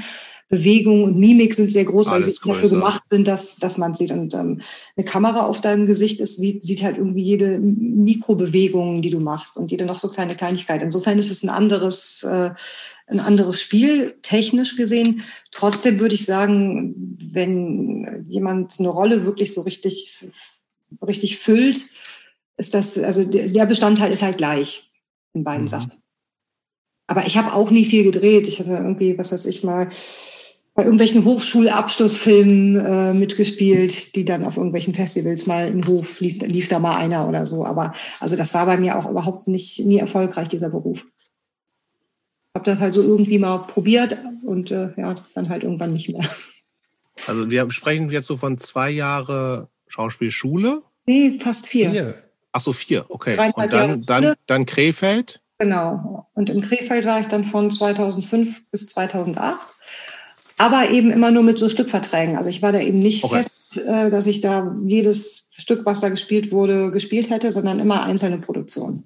Okay, weil das auch schon so lange her ist und anscheinend ja auch nicht dein, die Erfüllung deines Lebens war. Letzte Frage zum Theater, von mir zumindest.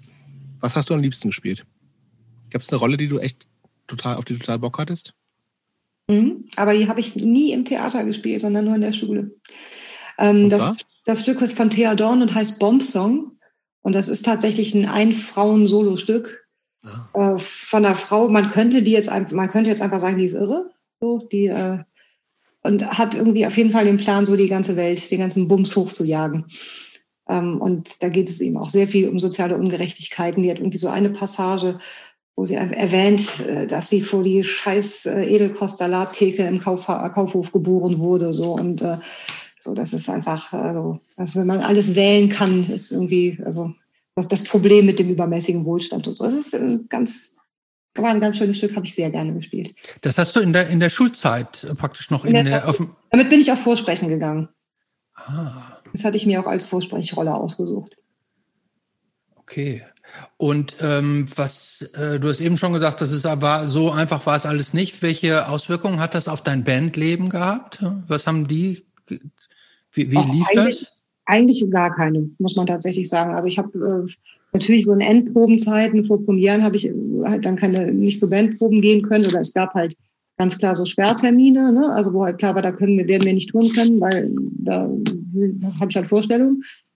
Aber sonst, das war harmlos. Also jetzt auch nicht mehr, als die Jungs in den anderen Berufen ne, als Sperrtermine hätten geben müssen. Genau. Das war, ist, glaube ich, bei allen so relativ gleich gewesen. Okay.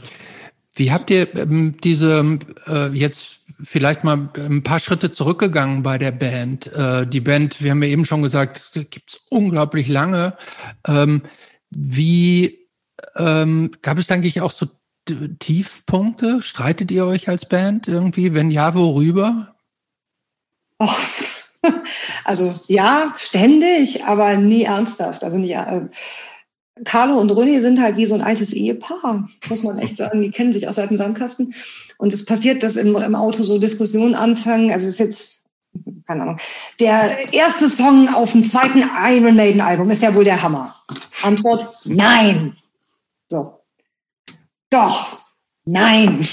Und dann, du hattest ja noch nie Ahnung von Musik und dann schaukeln die sich so hoch und äh, das können so. die schon sagen, das ist sehr lustig, ähm, aber da, da steckt auch schon immer ein bisschen Ernst mit drin. Aber das ist, das ist jetzt ein wichtiges Thema, das du ansprichst. Wie stehst du denn eigentlich zu Oasis? Ach ja, wenn ich betrunken genug bin und da läuft irgendwo ein Hit, von denen singe ich den auch mit, komme ich mit klar. Ja, aber, aber, aber sprichst ruhig aus, aber? Ich hätte mir jetzt, ich würde mir jetzt nie von denen jemals ein Album gekauft oder würde von mir aus auf die Idee kommen, einen Song von denen anzumachen. Ah. Es reicht uns, sag ich, Jobst zu dem Thema. Oder ich weiß nicht, ob du das. Streit drüber? Ach so, also es, es gibt, so, es gibt so einen gewissen Oasis Gate hier, nicht nur zwischen uns, sondern auch zwischen verschiedenen. Zwischen den äh, Leuten, die Ahnung haben und die, die keine nee, haben. zwischen ähm, ähm, ein Skandalthema, das sich äh, gerne mal hier aufschaukelt. Und ich fand es schön, dass du, das war eine klare Aussage, denn im betrunkenen Zustand ähm, kann ich total mitleben. Ähm, aber mein, ich, ich mein tatsächlich Mitbewohner Christian war unheimlicher Oasis-Fan und äh, wäre auch eher der Meinung, wer diese Meinung nicht teilt, hat einfach keine Ahnung von Musik und ist ein Idiot. Ähm, und der ist auch so ähnlich wie ich Beatles so, so, sozialisiert und sagt, also gerade als Beatles-Fan muss man doch irgendwie Oasis gut finden. Und da finde ich halt eben nicht, weil ich finde, das ist halt irgendwie eine schlechtere Neuauflage davon immer gewesen. Und ich glaube, mir ging auch immer diese ganze Attitüde von denen total auf den Zeiger. Wie die aufgetreten sind, hat mich schon so genervt, dass ich schon keine Lust hatte, mir das anzuhören. Natürlich haben die Hits und ihre Berechtigung, aber interessiert mich persönlich nicht. Ach, wunderbar. Sprich gar nicht weiter. Sprich gar nicht weiter. Das sind genau die Sätze, die wir jetzt hier endlich mal wieder auf Band haben. Äh, wir können, von ja, mir aus alles, Jobst, alles können wir jetzt hier sofort macht, zum nächsten. Nee, nee, nee, nee. Wir, wir, reden jetzt gar nicht weiter über Oasis. Das war, waren genau das macht die aber alles hundertmal mehr Sinn, als was du zu Oasis sagst. Insofern in Ordnung. Nee, ich, also äh, Jenny holt sich ein neues Bier in der Zwischenzeit. Aber äh, ja, das, da, mit sowas kann ich ja total leben. Also, aber, also weißt du, das Moment, ist ja auch ihr redet, ihr redet, ihr, du und Jet Benny, ihr redet darüber, dass ihr euch äh, das zu Hause auf euren High-End-Stereoanlagen äh, bei untergehender Sonne äh, mit einem mit einem mit einem Glas aufgewärmter Sojamilch äh, äh, genießen so auf mit euch Agavendicksaft. Ein, mit Agavendicksaft. Und dass ihr praktisch in die in diese Welten eintaucht. Und das ist eigentlich das ist eigentlich so, dass äh, Lass uns zu Inner Conflict kommen. Das ja so ähnlich. nicht und so weiter. Ja, so ähnlich, ähnlich wie Oasis. Genau, ähnlich wie Oasis. also, ich, ich würde tatsächlich auch nochmal zu dieser, ähm, ähm, dieser, wie gesagt, die Band gibt's also jetzt auch mit dir schon 25 Jahre. Ähm, und ich finde, das ist, das ist ja auch eine extreme Leistung. So, ne? mhm. ne? Also dieses irgendwie so lange in, in Beziehung zu äh, zu, zu den, es gab gar keine Besetzungswechsel. Also außer der Einstieg und Ausstieg von Ballo gab es sonst gar keine, oder? Und das ist ja schon, also verrückt und das ist, finde ich, das ist, das, das muss, muss man als Band auch erstmal schaffen tatsächlich. Sag es, wie es ist, das muss Liebe sein. Ja, nee, das ist die Frage. Es muss, muss nicht unbedingt Liebe sein, es kann ja auch eine, ein pragmatischer Umgang miteinander sein. Ähm, aber äh, aus halt aus rein kommerziellen Gründen bleiben die nur noch zusammen. Ja, wir machen Nein, das ja nur noch fürs Geld, ne?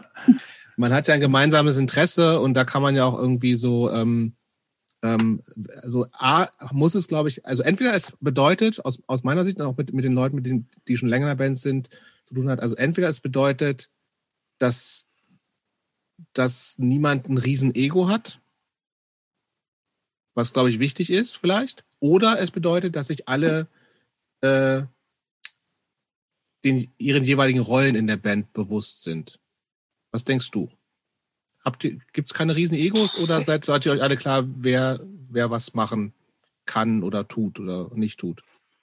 Vielleicht von beidem ein bisschen. Also ich glaube, so Riesen-Egos würde ich jetzt tatsächlich sagen, gibt es nicht. Ähm, und Trotzdem hat auch jeder irgendwie seine Rolle über die Jahre natürlich gefunden, ähm, was nicht heißt, dass die zementiert ist. Wir nee, sind klar. aber tatsächlich auch wirklich einfach so sehr äh, familiär miteinander. Ne? Also es mhm. passiert halt wirklich, dass wir ins Auto steigen, so Familie, los geht's irgendwie. Ne? Und mhm. dann dass so der erste Satz ist, der fällt. Und das auch schon seit sehr vielen Jahren. Wie gesagt, wir haben immer ein abartiges Routing gehabt über all die Jahre. Wir haben sehr, sehr, sehr viel Zeit zusammen im Auto verbracht.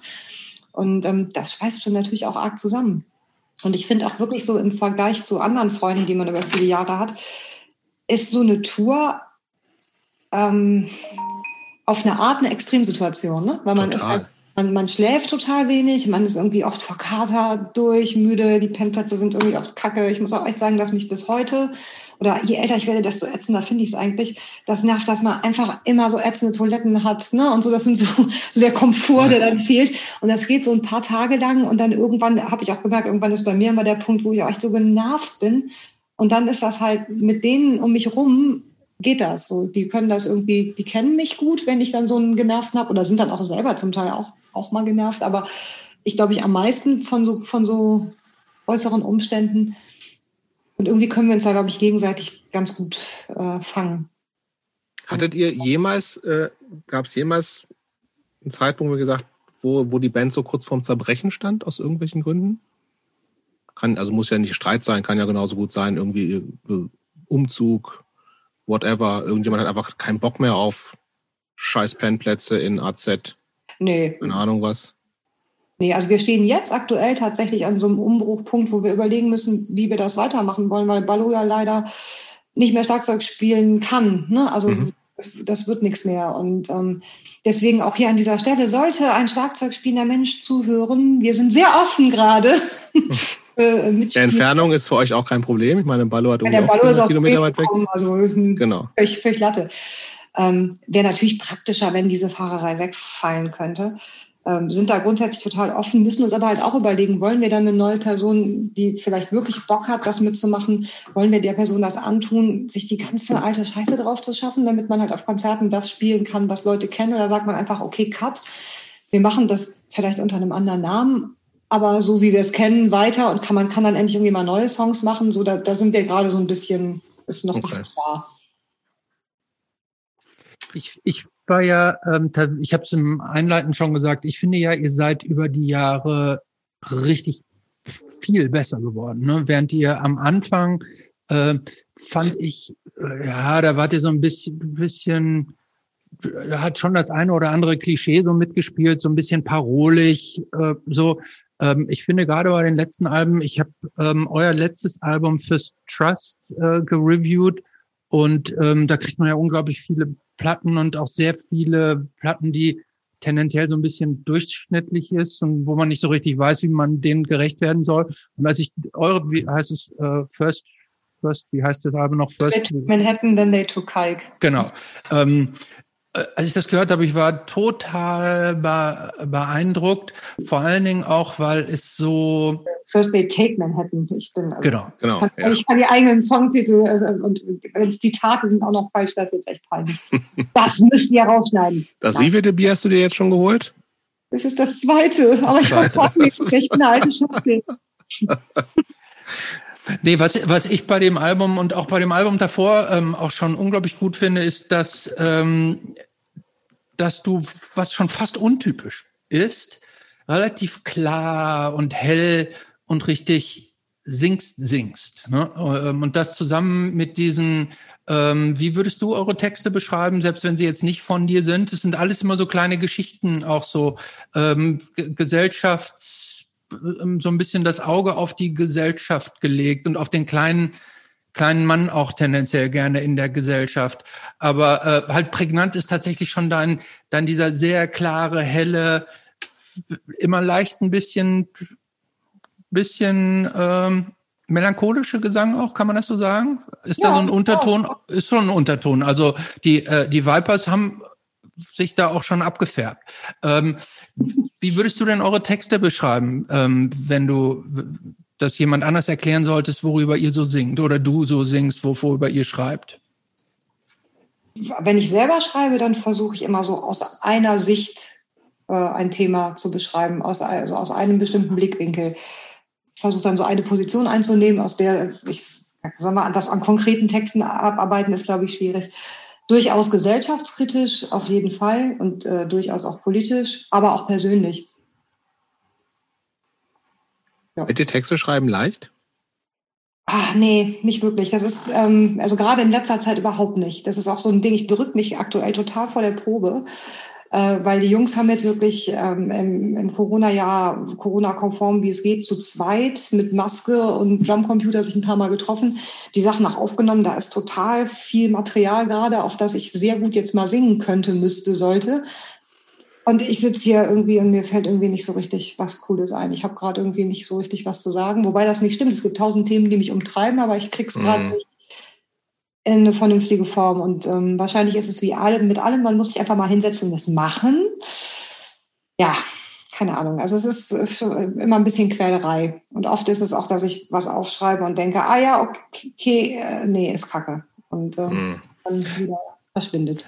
Aber gibt es einen Text, ein Lied, ähm, das du geschrieben hast, auf das du besonders stolz bist, wo du sagst irgendwie, pff, das ist mir nach meiner eigenen Bewertung ziemlich gut, richtig gut gelungen? Nö. Nö, kann ich so nicht sagen. Okay. Okay. Äh, ich würde gerne wenn du, also wir kommen bestimmt, wir springen bestimmt immer mal wieder zu Inner Konflikt auch, weil das spielt ja immer wieder eine Rolle, aber ich würde fast so ein bisschen nochmal chronologisch bleiben. Also wir sind, wir haben Krefeld hinter uns gelassen. Ja. Du hast irgendwie gesagt, na, Theater, lass mal lieber. Mhm. So, wir, wir befinden uns so Ende der 2000er, ne? Mhm. Was, what happened? Das war, hat tatsächlich übers Theater angefangen. Ähm, bei Schauspielern sind ja Fotos wirklich immer ein sehr wichtiges Thema, ne, weil das mhm. die Grundlage ist, mit der du dich auf Castings bewirbst und so weiter und so weiter. Und viele meiner Kollegen und Kolleginnen und auch ja, im Freundeskreis hatten keine guten Fotos und haben oft viel Geld dafür gelassen, um dann mit so ganz tollen künstlerischen Bildern zu kommen, wo so eine Gesichtshälfte schwarz ist. Wo, das ist ein tolles Bild, aber jeder Caster sagt, was soll das? Mhm. Ähm, und irgendwann, als das bei einer Kollegin wirklich so wirklich doof war, ich gesagt, kann nicht wahr sein, das kann ich doch besser. Und jetzt muss ich dazu sagen, meine Mutter ist Fotografin und ich habe ähm, Zeit meines Lebens zugeguckt, wie das so geht mit Porträts und habe dann gesagt, so, ich mache das jetzt mal. Und habe mir dann eine damals noch analoge Ausrüstung von meiner Mutter ausgeliehen, die sie nicht mehr benutzt hat und dann so ein bisschen rumprobiert. Und dann habe ich erstmal das ganze Ensemble in Krefeld da durchgeknipst. So die zum Üben waren die sehr gut. Und eine Freundin, die Anna, immer wenn ich ein neues. Aber ausschließlich Porträts am Anfang. Hm, genau. Okay. Und äh, um dann festzustellen, ja stimmt, kann ich echt besser als, äh, mhm. äh, als viele, die da mit ihr Geld verdienen anscheinend. Und dann hat das so angefangen. Und dann ging das einige Jahre noch parallel, so ein, zwei Jahre, dass ich immer noch eine Produktion im Jahr in Krefeld gespielt habe, aber parallel eben angefangen habe zu fotografieren. Für Geld dann auch schon. Ja, also ich habe relativ viel auch noch assistiert, ne? Ähm, und dann habe ich irgendwann halt eine digitale Ausrüstung mir besorgt und dann ging das richtig los. Aber du hast also nie ähm, eine Lehre, geschweige denn ein Fotostudium oder sowas gemacht. Das ja. war schon, okay. Das, das, heißt, du bist da so reingerutscht, warst durch deine Mutter vorbe vorbeleckt und hast es dann gemacht, gemerkt, es funktioniert gut und dann einfach weitergemacht. Genau. Und das war tatsächlich, also eben, das heißt, ich habe halt wirklich mein Leben lang zugeguckt. Ne? Also ich wusste schon als Kind, wie man Aufheller halten muss, damit das Licht bei der Person gut ist. Also wenn ich das jetzt so gar nicht mitgenommen hätte, dann müsste ich schon arg blöd sein. Ne? Und ähm, habe aber vor allen Dingen auch daran gemerkt, dabei gemerkt, dass mir das sehr viel Spaß macht. Und das, was für mich ähm, so am Fotos machen, das war was, also am Porträts vor allen Dingen machen, das war, was mir von Anfang an sehr viel Spaß gemacht hat, ist eben ähm, dass ich immer so einen, Blick auf einen Menschen kriege, dass ich so einen Menschen kennenlernen kann, den ich da vor der Kamera habe. Und äh, auch wenn ich gute Bilder von jemandem machen will, muss ich diesen Menschen oder irgendwas an diesem Menschen für den Zeitraum, den ich fotografiere, auch mögen oder interessant finden. Und das irgendwie immer wieder zu suchen und zu finden, ist bis heute was, was ich total gerne mache. Interessant. Das, das klingt aber so ein bisschen, als ob du dir auch Zeit ne nimmst, ja. Slash nehmen musst, um die Person, die du fotografierst, auch so ein bisschen zu, zu verstehen? Ja, ja, also das ist jetzt vielleicht so hochgegriffen. Ja, aber so einen Eindruck zu haben, wo du sagst. Genau, manchmal sind das auch wirklich so Sachen. Ich habe neulich für so einen Konzern fotografiert, wo ich dann die Mitarbeiter porträtiere. Das sind dann 20 okay. an einem Tag. Da kannst du jetzt nicht jeden irgendwie richtig gut kennenlernen. Aber trotzdem ist es auch da wichtig, dass ich habe dann irgendwie mit jedem halt immer so ein halben Stunden-Slot gehabt, dass man mal kurz, bevor ich die Kamera auf die richte, so zwei Minuten miteinander redet. Wer bist du? Was machst du? Wo kommst du eigentlich her? Um dann halt relativ schnell so eine Verbindung her, herzustellen. Ich habe das okay. Gefühl, braucht es schon immer. Und das macht Braucht es das Spaß. auch bei Leuten, die, die es gewohnt sind, fotografiert zu werden? Weil du hast ja durchaus auch namhafte Personen vor der mhm. Kamera inzwischen. Ja, ähm, aber braucht es das erst recht. Ah, okay. So mehr. Hm. Sonst machen die ein Gesicht und dann sehen sie nicht aus, wie sie aussehen. Okay. Ich finde es interessant. Ich, ich ja, bin ich mal porträtiert worden von äh, Jim Rakete. Ähm, und ähm, warum dachte, denn eigentlich? Was? Warum denn eigentlich? Weil du so ein cooler Typ bist? Nee, für, für meinen Vorstandsjob, den ich damals hatte. Ah. Äh, und ähm, habe ich mir, ich dachte, boah, Jim Rakete ist ein toller Fotograf. Ich habe meinen ganzen Nachmittag freigenommen und dann bin ich da hingegangen. ähm, der, der, hat auf mich eingeredet, als, als würden wir uns irgendwie schon unser ganzes Leben kennen und mir was von seinen Katzen erzählt. Und dann ah, setzt sich immer hin, bam, bam, bam, bam, bam, bam, bam, bam, bam, wegfotografiert und dann nochmal mal das Ding aus. Ich glaube, es war eine Viertelstunde, war der fertig. Und jedes Foto hat gesessen. Das war irgendwie so, uh. Ähm, aber so also arbeitet irgendwie jeder anders. Aber ganz ehrlich, das mache ich, wenn ich wenig Zeit habe, auch. Ich laber die Leute so voll, dass die einfach keine Chance haben, sich darauf zu konzentrieren, dass ich eine Kamera in der Hand habe. Das sind auch oft total gute Bilder. Mhm. Ähm, ja, super. Ähm, und äh, wie, also, äh, wie, wie hat sich das denn ausgebreitet? Also du hast praktisch diese, diese Set-Fotos oder so, die, praktisch diese Fotos von deinen Kollegen gemacht und das genau. hat sich dann quasi rumgesprochen, dass die, die, irgendwie deine Bilder gesehen wurden und haben gesagt, die sind gut irgend, und die wurdest du dann angefragt oder musstest du richtig dann auch äh, so eine Klinken putzen und dich vorstellen und sagen, hier guck mal, um, um dich zu etablieren oder ist das so organisch gewachsen? Halb, halb. Also es, es war halt, wenn, wenn ich Leute fotografiert habe, also das waren ja vor allen Dingen Schauspielerinnen und Schauspieler, haben die mich meist auch dann weiterempfohlen in dem Umfeld, in dem die sich bewegt haben. Aber ähm, das ist natürlich, trotzdem sind das nicht so wahnsinnig viele und auch oft welche an so kleinen Häusern, für die das dann auch echt schwer ist, Geld, überhaupt Geld in die Hand zu nehmen, um äh, vernünftige Fotos zu machen. Und dann habe ich, es gibt ähm, so eine Liste mit allen Agenturen, mit allen Schauspielagenturen. Und die habe ich dann ganz stumpf abgearbeitet und wirklich so fast jede angeschrieben, ähm, den Portfolio geschickt, so das sind Bilder, die ich bis jetzt gemacht habe. Ähm, ich hätte Bock mit euch zu arbeiten, beziehungsweise mit äh, den Künstlerinnen und Künstlern, die ihr vertretet. Wie sieht's aus? Und ich habe da, glaube ich, 100 E-Mails verschickt oder so und ähm, habe darauf sechs Antworten bekommen. Und ähm, mit fünf von denen habe ich dann gearbeitet. Jetzt muss man wissen, dass so eine Agentur oft einen Pool von 20 und mehr Leuten hat. Das heißt, es ging dann irgendwie, von da an ging, wurde das dann halt mehr. Und jede Schauspielerin oder jeder Schauspieler, die in so einer Agentur ist, arbeitet oft mit ganz anderen Leuten, als die, die sonst in der Agentur sind. Das heißt, das zieht dann schnell noch weitere Kreise. Und so ging das dann eben in diesem Bereich, so Künstlerinnenporträts relativ gut dann eine Zeit lang. Also es breitete sich so langsam, aber stetig aus und wurde immer mehr. Und dann gab es eine Agentur hier in Köln, äh, die sitzen in Köln und Berlin, ähm, die ich privat kannte und von denen ich dann Mitarbeiterporträts gemacht habe und Mitarbeiterinnenporträts. Und die haben mich dann tatsächlich auch ihren Künstlern empfohlen. Und das äh, war dann ganz gut, weil da ein paar bekanntere Gesichter dann bei waren. Hilft sowas total? Ärgerlicherweise ja. Ich habe das halt wirklich auch total unterschätzt. Die, so die erste Homepage, die ich gemacht habe, da habe ich halt so nur Bilder drauf gemacht, die ich besonders gut, gut fand. Mhm. Das sind so richtig super Fotos. Mhm. So, kaum machst du halt Bilder drauf von Leuten, die jeder kennt, reinen sie dir die Hütte ein. So, es ist halt total bescheuert, aber leider funktioniert so. Und ähm, ja, genau, ich, ich bin da auch immer noch in der Lernphase, glaube ich. Aber ähm, ist es dann auch so, dass äh, quasi so ganz normale Leute zu dir kommen, die sagen, wir wollen mal ein schönes Bild für die Oma haben oder so? Oder ähm, sowas machst du nicht. Also du hast nicht auch ein eigenes Studio, wo die Leute reinkommen können und die du dann ablichtest oder doch? Ich hatte eine Zeit lang mit ein paar Leuten zusammen so ein Atelier gemietet, was wir uns geteilt haben, das ich als Studio benutzt habe, aber nicht im Sinne von eine Adresse, wo man, wo immer alles aufgebaut ist und man mal eben ein Foto machen kann. So Familienporträts mache ich halt, wenn Freunde mich fragen, aber offiziell eigentlich nicht. Mhm. Was aber total viel gewesen ist, äh, sind so, so Sachen im medizinischen Sektor. Das hat angefangen, weil irgendwie eine Bekannte über drei Ecken ist Zahnärztin und ich habe Fotos für ihren Internetauftritt gemacht von ihrer Praxis. Und mhm. die ist irgendwie im Vorstand des Verbandes der deutschen Zahnärztinnen. Und die hat mich dann äh, gebeten, auf so einer Veranstaltung, auf so einer Tagung von denen vorbeizukommen und ähm, was darüber zu erzählen, was für eine Homepage wichtig ist, wovon ich ehrlich gesagt gar nicht viel Ahnung habe.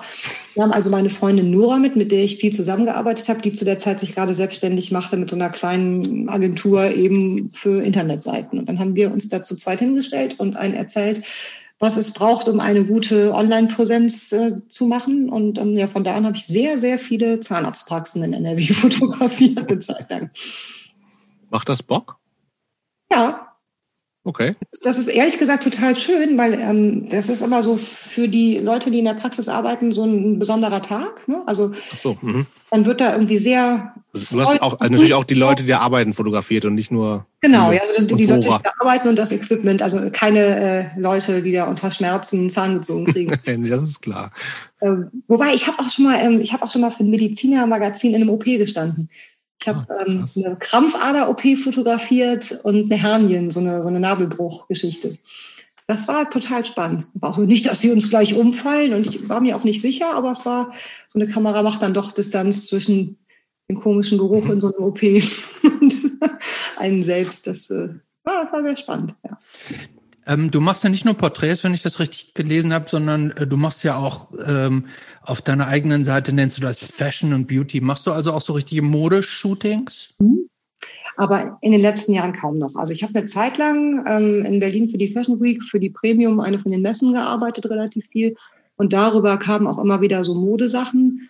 Und ähm, das mache ich einfach gerne. Also habe ich, das ist ein bisschen wie spezielle Leute gucken.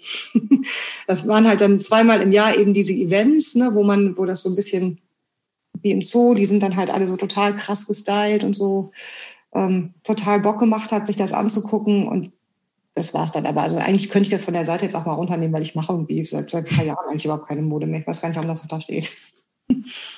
Ähm, Editorial schon so, ne? Also so, so Geschichten, das schon, aber Mode eigentlich kaum noch. Ja, das ist jetzt ein bisschen schade, weil es nicht jetzt zu meiner Folgefrage passt. Ich stelle sie jetzt trotzdem. Ähm, diese, dieses ganze, diese ganze Modewelt ähm, steht ja heutzutage schon auch ein bisschen in der Kritik, weil da so Schönheitsideale auch von so über Fotografien, über gefotoshoppte Fotografien, äh, praktisch so Schönheitsideale in die Welt getragen werden, die, die dann so angeblich das Maß sind, wie, wie Jungs und Mädchen irgendwie oder auch Ältere aussehen müssen. Ähm, hast du da, ähm, als du so in dieser Welt drin warst und du sagst, hast du das so gespürt oder dass, dass du, dass du dich da praktisch in so einer Traumwelt äh, befindest, wo so Illusionen kreiert werden, so Maßstäbe gesetzt oder äh, kommt das nicht durch? Doch, absolut. Also ähm, ich muss echt sagen, da auf der Messe von den Mädels, die da irgendwie gearbeitet haben, und zwar nicht auf dem Laufsteg, sondern in irgendwelchen anderen Funktionen, würde ich sagen, hatte die Hälfte eine Essstörung. Also waren alle wirklich äh, so. Ähm, ich erinnere mich, wie da die damalige Chefin der InStyle reinkam. Und das war so ein bisschen wie in diesem Film Der Teufel trägt Prada. So Mhm. der rote Teppich ausgerollt. Hinter ihr rannten zwei nervöse Assistentinnen mit was zu schreiben her. Und sie war echt nur so, das brauche ich fürs Heft, das brauche ich fürs Heft, das brauche ich fürs Heft in XS, das brauche ich fürs Heft in Grün und sowieso. Und die schrieben nur so hektisch mit. Und ähm, die Frau hat dann irgendwie auch kurze Zeit später in einem Interview so den schlimmsten Showy-Spruch irgendwie überhaupt gebracht. So, ich krieg's nicht mehr ganz zusammen, aber es ging um Mütter in der, in der Branche, so sie selber ist Mutter, dass sie keinen Bock hat, die durchzuziehen, so mit Elternzeit und so, ne? Und für jemand, der dann halt nicht irgendwie seinen Job richtig machen kann, hat sie keine Zeit und keine Kapazitäten. Und hat da so einen, wo ich auch dachte, Wahnsinn, so, du hast selber ein kleines Kind, herzlichen Glückwunsch. Ähm, das war schon echt immer, ist eine total crazy Welt. Ähm, ist auf der anderen Seite ist es auch eine, eine, eine interessante Welt, ne? weil da auch wirklich interessante Köpfe rumlaufen. Die Mhm. feiern auch echt hart. Die, was Ähm, machen die hart? Das habe ich jetzt nicht verstanden. feiern auch hart. Ähm, das muss man echt sagen. Ich fand das äh, in diese Sommersaison von der Premium, das war immer dieses Gelände, das ist da in der, in der Station in Berlin am Gleisdreieck. Im Sommer hatte das immer was von einem Festival. Das hat sich gar nicht Mhm. angefühlt wie Arbeit, weil da war so hier Live-Musik, da Live-Musik, hier eine Cocktail-Happy Hour. Oh, da ist Wöfliko Happy Hour, da gibt's die nächste Stunde nur Champagner. Heiti Teiti, so, ne? ähm, fand ich ein paar Jahre lang auch total lustig, das mitzunehmen. Und es war immer am zweiten Tag der Messe so eine infernale Party, wo es natürlich alles umsonst gab. Und da habe ich immer äh, die halbe Brunnenstraße auf die Gästeliste gesetzt. Ähm, das war immer ganz schön, wenn dann da so die Punks ankamen, aber auch nicht aufgefallen sind, weil die Modeleute, das ist so, so optisch. Auch freakig so, irgendwie. Gar nicht so anders. Weiß noch, Ole kam da rein und wurde von so einer, ähm, äh, ich weiß nicht, Galore heißt die Zeitschrift, vielleicht so einer, so einer kleinen Interviewerin gefragt, was er denn da gerade trägt. und er nannte so den Namen seines Mitbewohners und sie schrieb das dann so mit. Also. Aber ist schon ein krasser Kontrast zu, zu den AZs dieser Ja, Welt, ne? absolut. Gegensätzlicher geht's nicht, auf, also auf jeden Fall. Das war so Aber hast du das Gefühl, als jemand, der auch bei, also, ich, also, das machen, so Spagate machen wir ja irgendwie alle so ein bisschen so, ne? Und ich, ich gehe jetzt mal stark davon aus, dass du dich natürlich ähm, in, in den AZs dieser Welt äh, mehr zu Hause fühlst als auf der Premium, schätze ich jetzt mal. Ähm, ich habe gar keine Frage, fällt mir gerade ein. Du wolltest eh was sagen, mach du mal. Ach so, ja, es ist natürlich ist das ein Spagat, aber es ist halt so, ähm, ich fand, das war immer so diese, dieser Modekontext so ein bisschen wie ins Zoo gehen. Es ist, so Ja, 20 das Jahre genau. war so dieses, es hatte Spannend. so, eine, so ein Voyeurismus, ne? Ich habe mir das Mhm. halt so angeguckt und ähm, Aber als Außenstehende schon gefühlt auf jeden ja, Fall auch. total. Ja, ja, okay. Ähm, ich habe da auf der anderen Seite, muss ich sagen, eine ganz nette Kollegin kennengelernt, Laura, eine Fotografin, mit der ich mich auch privat angefreundet habe und äh, also habe da in dem Zusammenhang auch wirklich ein paar ganz nette Leute getroffen, aber viele halt auch, wo ich sagen muss, es ist nicht schlimm, wenn man sich in diesem Leben nicht nochmal über den Weg läuft. Das macht mir so gar nichts. Ähm, aber es war auf jeden Fall eine interessante Zeit und lustig war, dass ich da ja ähm, im Nachhinein, also eigentlich bin ich da ja sogar unfreiwillig ausgeschieden, wenn man so will. Weil die letzte Saison, die ich da gearbeitet habe, war 2016 äh, nee, 2015 im Sommer da war ich schwanger und sagte so, ja, äh, Da wusstest du ja schon, dass Schwangere nicht durchgezogen werden. Das war das ja schon. wusste ich da schon, genau. Und ich sagte dann aber halt zunächst mal so, ja, ich bin dann im Januar, ähm, äh, also in der Wintersaison bin ich dann halt nicht da, ne? So äh, müssen wir mal gucken, wie es dann weitergeht. Und die Pressechefin sagte dann so, ja, äh, wieso, wann, wann kommt denn das Kind? So, ja, ist ausgerechnet für den, für den siebten. Wieso? Premium ist am 21. Ja, oh, ja und? Ja. Ja. Hast du total recht gehabt. Genau. Raus damit Also, und zack, wieder auf den Laufsteg, zum Laufsteg. Ja, man hörte dann so, so zwei, drei so, so die, die, die halt selber Kinder haben, fanden das lustig. Die hat sich da auch gar nichts bei gedacht. Also sie meinte das gar nicht böse. Und ich dachte, wieso sind zwei Wochen dazwischen? Das war ja auch kein Problem. Was hat die denn? ähm, naja, und danach war es dann ehrlich gesagt auch so, dass ich dann auch mich da nicht mehr gemeldet habe, um dann da wieder zu fragen, so, ich wäre jetzt wieder einsatzbereit, wie sieht's aus? Oder irgendwie hat sich dann auch erledigt. Ich habe es ein paar Jahre gemacht. Es war spannend. Ich habe da drüber auch wieder Leute kennengelernt, mit denen ich dann sehr gerne gearbeitet habe. Und dafür hat es auf jeden Fall Sinn gemacht. Aber ist dann auch irgendwann mal gut. Ich habe zwei Fragen zum äh, Fotografie-Business. Äh, erstens, das wirkt als Außenstehender, der ich natürlich bin, ähm, wie dass das ein, echt ein hartes Konkurrenzding auch ist, weil es einfach extrem viele, auch wahrscheinlich re- relativ viele gute Fotografinnen gibt. Ist das so? Und zweite Frage, wir haben hier schon oft über die Männerdomäne Punk gesprochen. Gefühlt ist äh, Fotografie auch eine relative Männerdomäne. Ist das so? Ja und ja. ähm, Nächste Frage. nee, erzähl mal so ein bisschen. Ja, komisch, Also von wir, dieser hatten, wir, wir, wir, hatten hier schon drei weibliche Fotografinnen drin ne, im, im, äh, im Talk. Drei tatsächlich? Ja, inklusive Jenny, ja, drei. Wen denn noch? Hanna? Hannah und ähm, Sam. Stimmt. Sam. Ja, okay. Ja, ich glaube, es kommt so wahrscheinlich auch so ein bisschen darauf an, in welchen Bereichen man unterwegs ist da. Ne? Und ähm, trotzdem ist es, also gerade so in diesem Modekontext, muss ich sagen, liefen da auf dem Gelände auf zehn Männer auf eine Frau rum, ne? also so in dem Modemessen-Kontext. Ansonsten kann ich das so gar nicht so beurteilen. Ich glaube, im Porträtbereich sind es schon auch sind es schon auch Frauen. Also ich kenne zumindest so ein paar andere. Ähm, bin selber aber immer der Meinung, dass es total gut ist, sich zusammenzutun. Also gerade weil Frauen da oft unterrepräsentiert ist. Es gibt, ne, sind, es gibt halt total viele ähm, so Verbünde ne, für Fotografen. Und wenn man sich das dann anguckt, dann sind das so 100 Männernamen und fünf Frauennamen.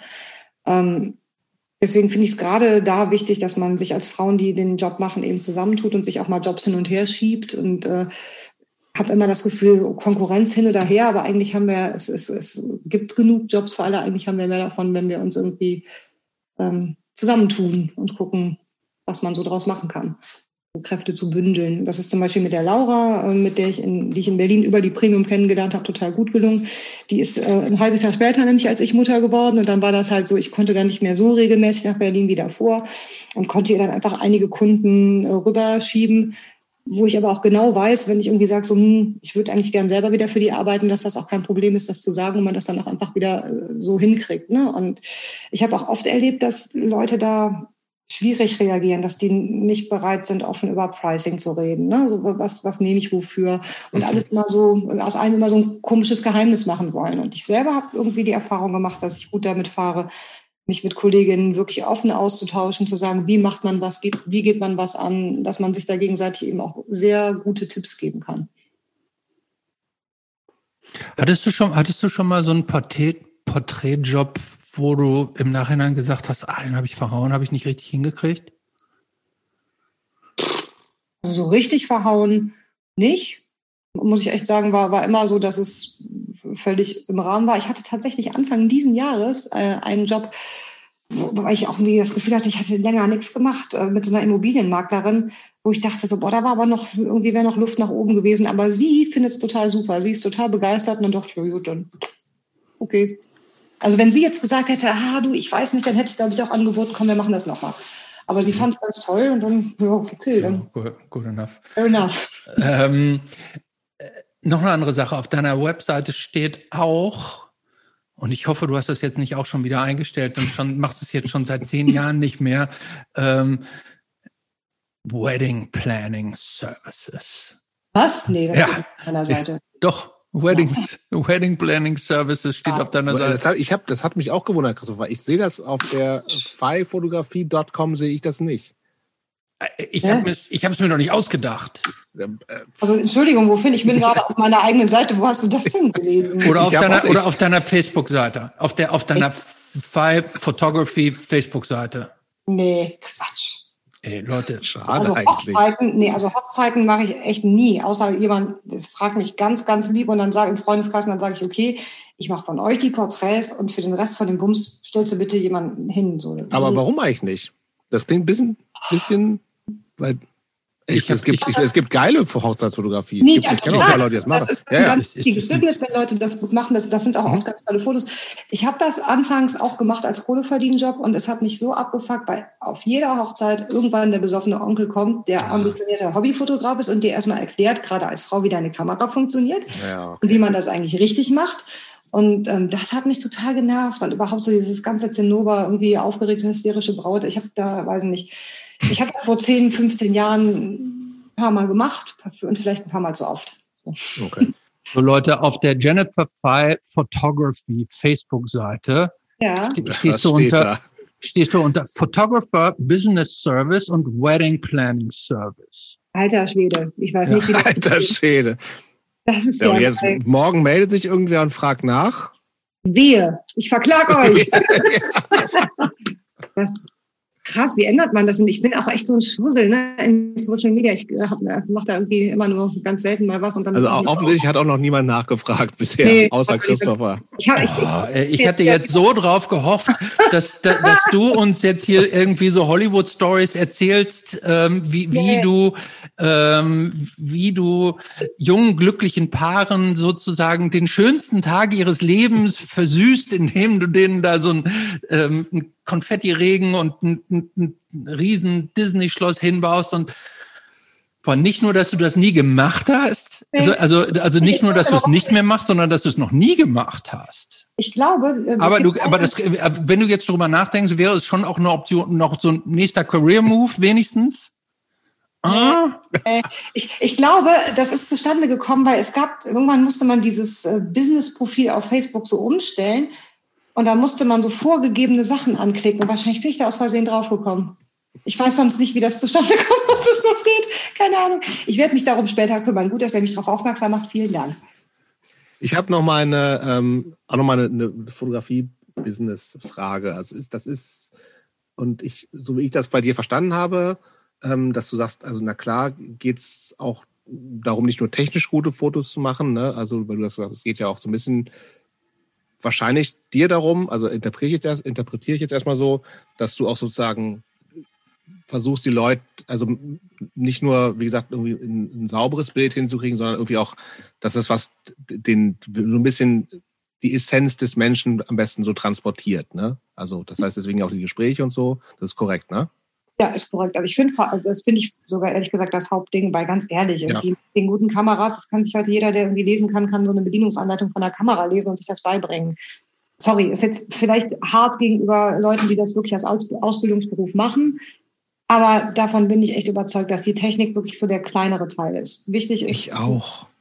Ich wollte es zuerst nicht so. Meine, ja, meine Überzeugung nach, dass du halt irgendwie das Persönliche, dass man einen guten Draht mhm. kriegt, dass man irgendwie vielleicht auch einen Blick dafür entwickelt, so wo ist schönes Licht. Wobei das kann auch jeder, der sich das irgendwie genauer mal anguckt, relativ schnell lernen. Ich glaube wirklich, dieses persönliche Ding ist wichtig und was man bei aller Liebe auch nicht vergisst, das ist halt auch einfach eine Dienstleistung. So, ne? Also so, das ist halt ein Job. Und äh, das finde ich auch total wichtig, dass man da nicht äh, so diesen, ich bin die große Künstlerin Anspruch. Ja, ja, okay. Mhm. Ja, aber das, das, ich finde das ja, das finde ich total sinnig. Also, du sagst irgendwie so, es, also ist ja irgendwie ein großer Teil, ist halt auch wirklich zu, zu verstehen, wer ist der Mensch und versuchen das halt irgendwie abzubilden, wie auch immer das geht. So, ne? Ja. Und das ist wahrscheinlich wirklich die größere Herausforderung, als zu sagen, okay, jetzt hält wirklich mal jemand ausnahmsweise das, äh, das Abblend-Ding richtig rum oder wie auch immer. So. Weil ich, ich glaube auch, ja, technisch ist es, ja, das ist, wenn du eine gute Kamera hast und jetzt nicht, nicht ganz auf den Kopf gefallen bist, dann kann man sich das wahrscheinlich wirklich innerhalb von ein paar Monaten ganz gut aneignen, dass du zumindest Sachen machst, die nicht kacke aussehen. So, ne? ja, es geht ja im Grunde ja sogar weiter. Heutzutage braucht man so, ja, ne? braucht man, heutzutage braucht man ja kaum noch eine gute Kamera. Nee, die, die meisten hier. Handys machen ja schon äh, unglaublich gute Fotos. Ne? Absoluter Wahnsinn. Ich habe neulich meine, meine wirklich äh, ja, langjährigste Freundin Akiko, die ist, äh, wir kennen uns seit wir drei Jahre alt sind, ähm, die erwähnst du jetzt zum ersten Mal. Übrigens. Ja, die musste sich sehr viele Konzerte von verschiedensten Bands von mir angucken, die Arme. Äh, auf jeden Fall war ich neulich bei ihr in Berlin wieder zu Besuch und ihr Sohn, mein Patenkind ähm, und sie, ich, von denen mache ich immer dann so in regelmäßigen Abständen bei ihnen im Hauseingang ein Foto und ähm, ich hatte aber meine Kamera irgendwie im Auto und musste auch nicht schnell zum Job. Dann meinte ich, gib mir mal dein Handy. So äh, gleiche Location, da ist immer gutes Licht, das halt gemacht und das sah halt eigentlich auch gar nicht so anders aus, ehrlich gesagt, als mit meiner dicken Kamera. Da meinte sie auch, das ist eigentlich auch ein geiles Geschäftsmodell, wenn du demnächst zum Kunden gehst und sagst so, ey, gib mir mal dein Handy, das jetzt so, dann hast du es auch direkt, musst dir gar nicht schicken, kannst du selber bearbeiten. Aber die, die, die echten Kundinnen, die erwarten das schon, ne? Da musst du ja. mit der richtigen, ja, das geht, ja, ja. Noch. Ich habe so am Anfang habe ich auch echt oft Brundurium gemacht, was nicht nötig ist. Das habe ich mir in den letzten Jahren abgewöhnt. Ich habe, ähm, okay. weiß ich noch, früher oft, wenn ich so eine höhere Tagesgage aufgerufen habe, dann auch mal eine Lampe aufgebaut, die ich gar nicht brauche, einfach damit. Ja, ja, das kann ich. Ähm, Mache ich nicht mehr, weil ich denke, so die, die, die kaufen da halt irgendwie was, was sie sich vorher angeguckt haben und letztendlich ist das, was als Ergebnis rauskommt, für die wichtig und ja, die bezahlen mich nicht für die vielleicht nur Stunde, die ich vor Ort bin, sondern für die zehn Jahre, die ich geübt habe. Perfekt. Aber fotografierst du heute auch noch manchmal analog oder ausschließlich digital?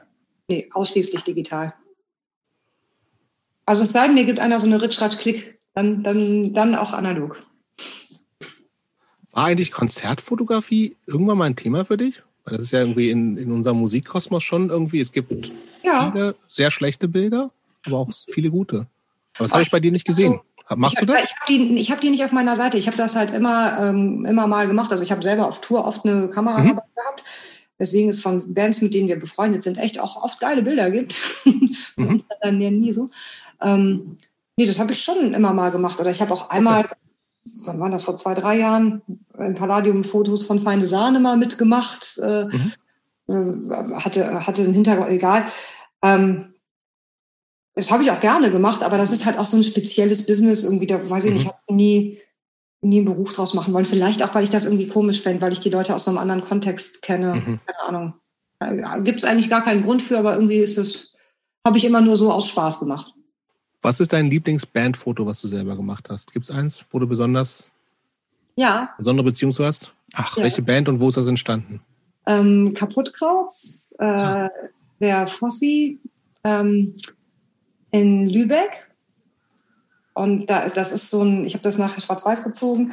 Ähm, das ist so angeblitzt und man sieht halt sein angeblitztes Gesicht und sein echtes Gesicht und das ist so wie so drei Gesichter. Das mag ich. Mhm.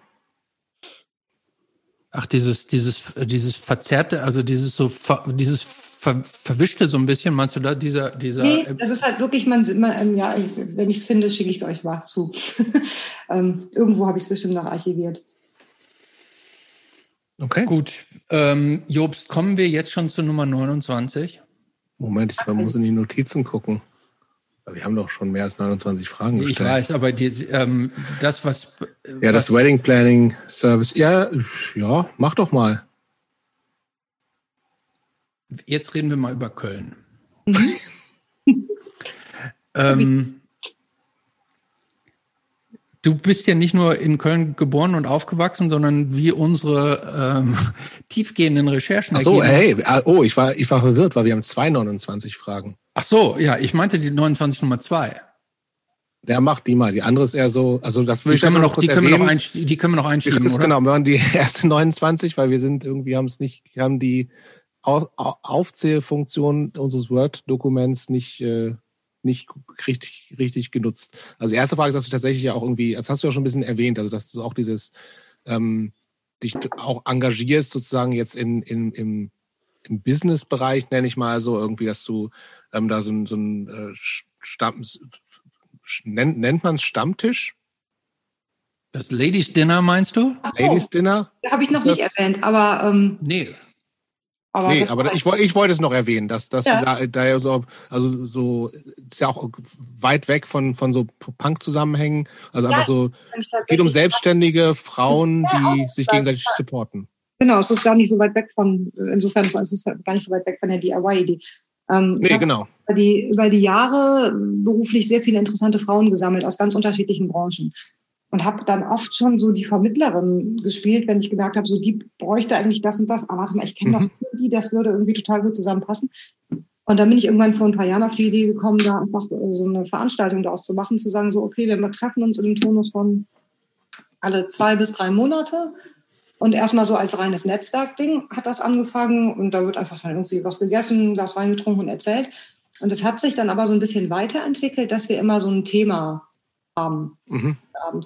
Und das kann total unterschiedlich sein. Wir hatten zum Beispiel jetzt im, im letzten, was dann online stattgefunden hat, ein Thema von einer Frau, die äh, immer einen Kinderwunsch hatte, der irgendwie sehr schwierig war und dann irgendwie über Co-Parenting, was sie zuerst anfangen wollte, ähm, dann doch ihren Mann kennengelernt hat, das dann irgendwie aber auf natürlichem Wege nicht geklappt hat, mit künstlicher Befruchtung auch nicht und die jetzt Pflegemutter geworden ist. Mhm und wie das gekommen ist und was man da so machen muss und so. Und das finde ich, also fand ich total interessant für viele, bei denen so vielleicht so ein Thema auch irgendwie mitschwingt. Das können solche Themen sein.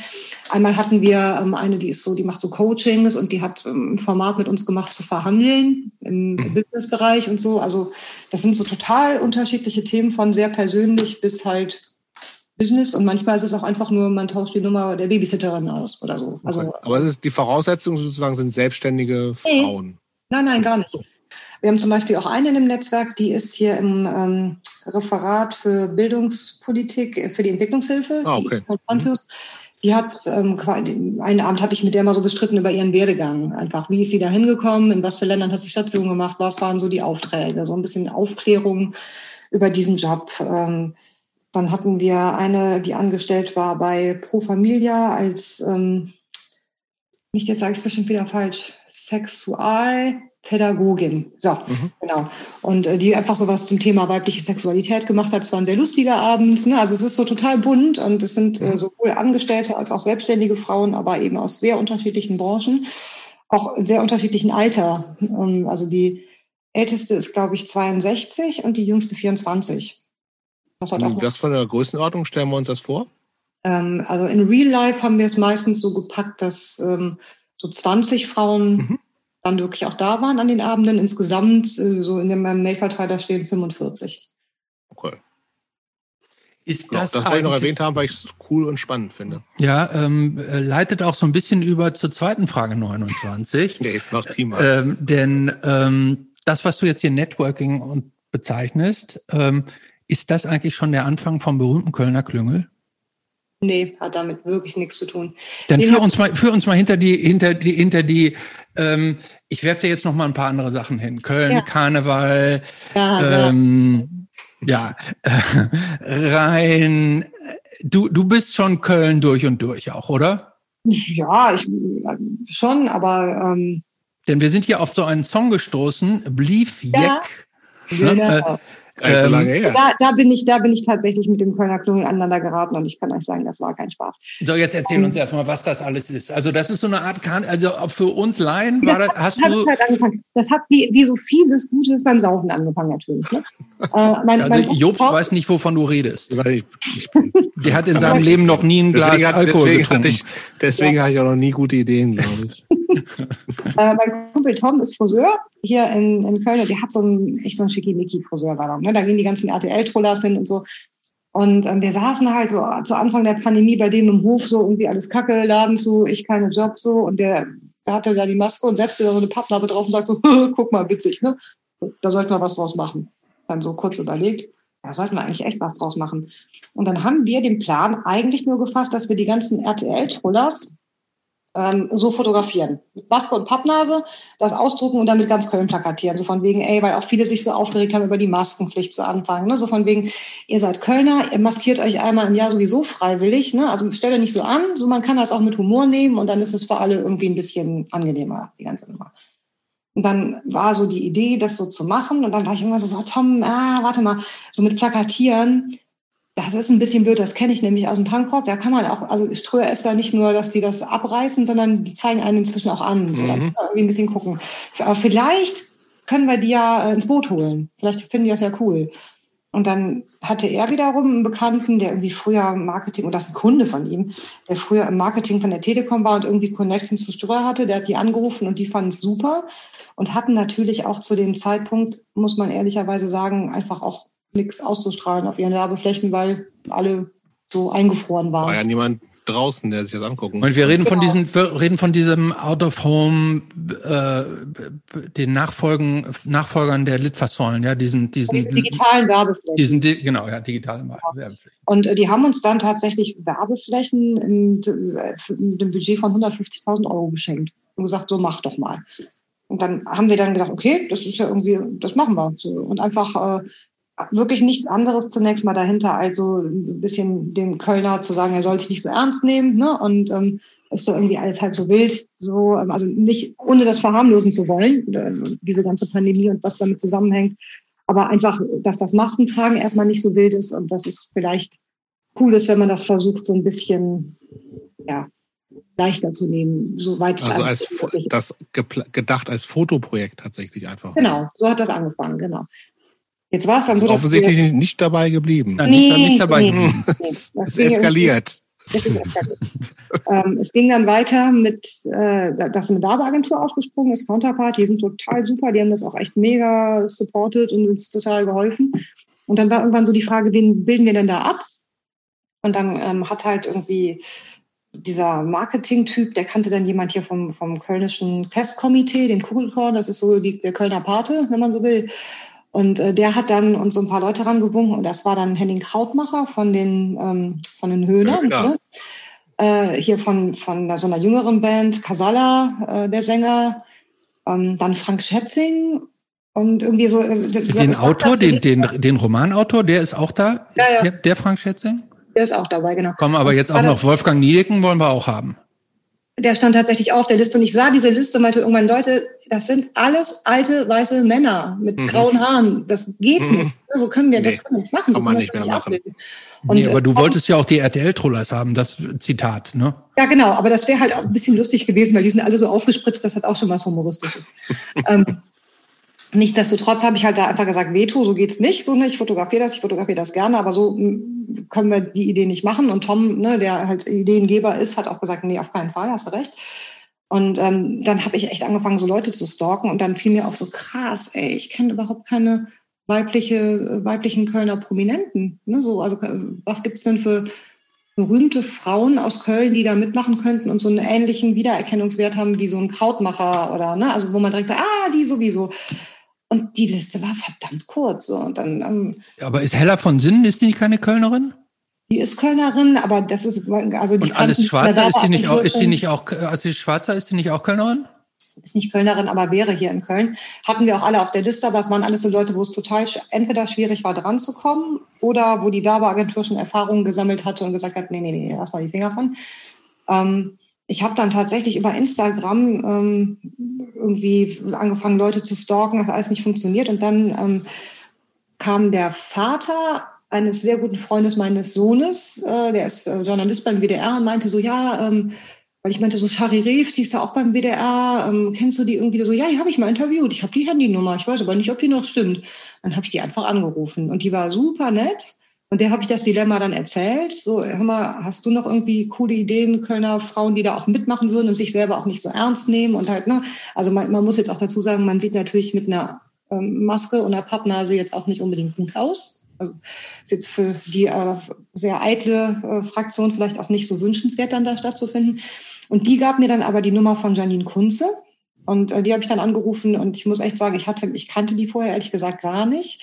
Habe die dann so gegoogelt und dachte, um Himmels Willen, ich weiß nicht, ob ich das will. Und ich muss das total zurücknehmen. Die war unfassbar nett, totalen Humor, hat das sofort mitgemacht und ähm, auch echt cool unterstützt. Ganz, ganz nette Person tatsächlich. Und ähm, dann haben wir noch äh, die Katharine Leclerc, ähm, aus, äh, tatsächlich bekannt aus dem Fernsehen. Die war nämlich bei der Heidi Klum in dieser äh, Show, wo transsexuelle äh, Models war. Ich habe das kenne diese Sendung alle nicht, deswegen ich sage das wahrscheinlich jetzt alles total falsch, aber es ist auch Germany's Next Top Model. Ja, da gab es wohl auch ein Format. Na, ja, ja. Mhm. Genau ich, ich habe keine Ahnung. Auf jeden Fall ist die da so aus dem Fernsehen anscheinend bekannter. Die haben wir noch fotografiert und dann hat, dann war es halt so ein bisschen, bisschen bunter. Und ähm, dann hat aber tatsächlich dieser äh, Marketingmann das total blocken wollen. So, der wollte nicht, dass die dabei ist. Der wollte das irgendwie verhindern. Mhm. Ich glaube, der ist irgendwie heimlich äh, total krass, irgendwie homophob oder ich weiß es nicht.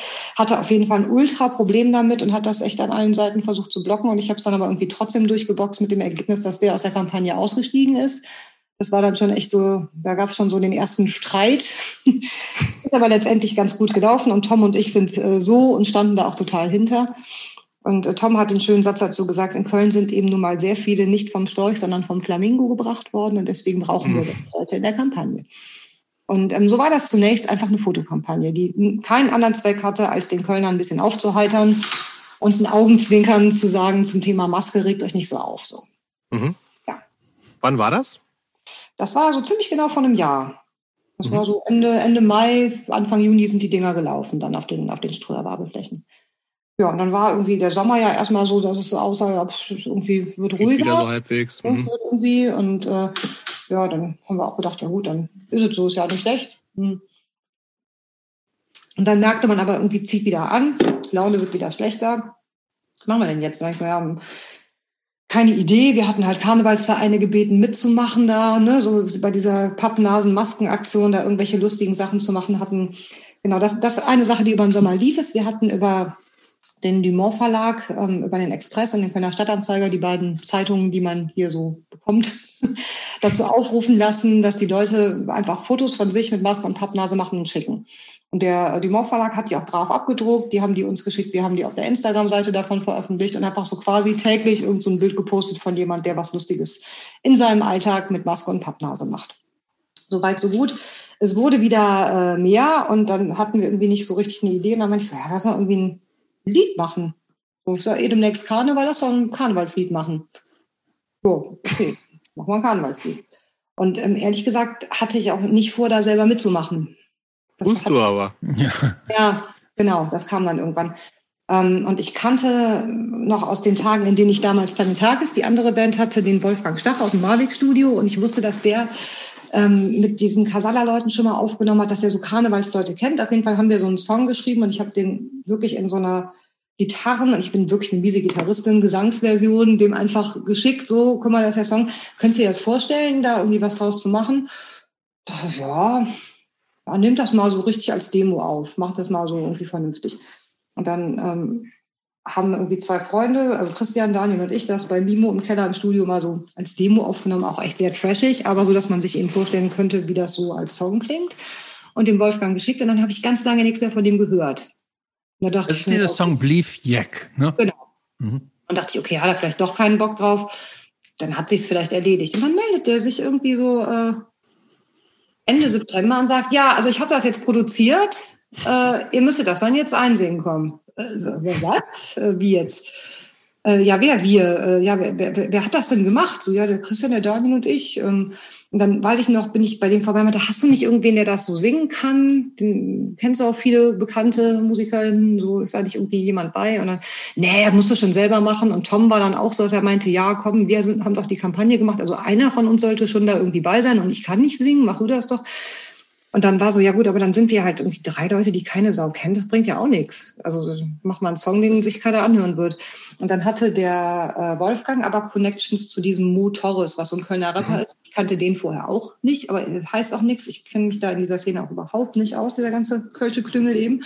Und der war aber total cool und hat das dann so mitgemacht. Und dann ja, war dann da plötzlich dieser Song, so ein Popsong.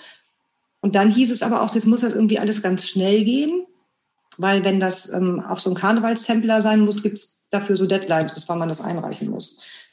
Und das haben wir dann bei vielen auch schon verpasst und waren so spät dran. Also halt auch alles wieder total unprofessionell, ehrlich gesagt. Aber ich habe da eben auch nicht so die Ahnung von. Letztendlich haben wir es dann einfach auf dem eigenen Label, nämlich den von meinem Kumpel Christian, veröffentlicht und äh, ja, so als freien Download in die Welt geschickt, ein Video dazu gemacht, wo wir auch wieder über den Stadtanzeiger dazu aufgerufen haben, Leute, schickt uns doch Videos von euch im Alltag mit Maske und Pappnass, wie ihr irgendwas Lustiges macht. Und das haben die Leute auch fleißig gemacht. Und dann haben wir das zusammengeschnitten, gemischt mit ein paar Aufnahmen von uns im Studio und das war's dann. Aber ich habe schon richtig verstanden, den, den Song hast du verbrochen. Nein, nein, nein, nein, nein. nein. Ach so. Der Mimo hat den geschrieben. Ich habe nur die Idee gehabt, dass man einen Song haben muss und ich bin Ah, auch okay. karnevalsmäßig, so das kann ich ja gar nicht. Weil du was eben was von Gitarre spielen und so gesagt hast. Ja, ich habe das dem Wolfgang so präsentiert, weil er mich halt kennt, ne? Und ich Ah, habe ihm okay, einfach okay. einmal vorgesungen. Nee, das hat der Mimo gemacht, ähm, der halt so so eine Karnevalsband irgendwie hat, so halb Ah, ja, ja, okay. Und ich wusste halt, der kann sowas, der kann eben auch, also ich verstehe das Kölsche Platt so, aber ich kann das gar nicht richtig sprechen. Das wäre falsch, ne? Also das, ich würde das gar nicht richtig. Ich hätte ja gedacht, dass du auch musikalisch da vielleicht nochmal deine Finger mit dem Spiel hast, aber dann eher also so, ein bisschen, aber, aber Bisschen. nee, nee, das war schon schwerpunktmäßig der, der Mimo.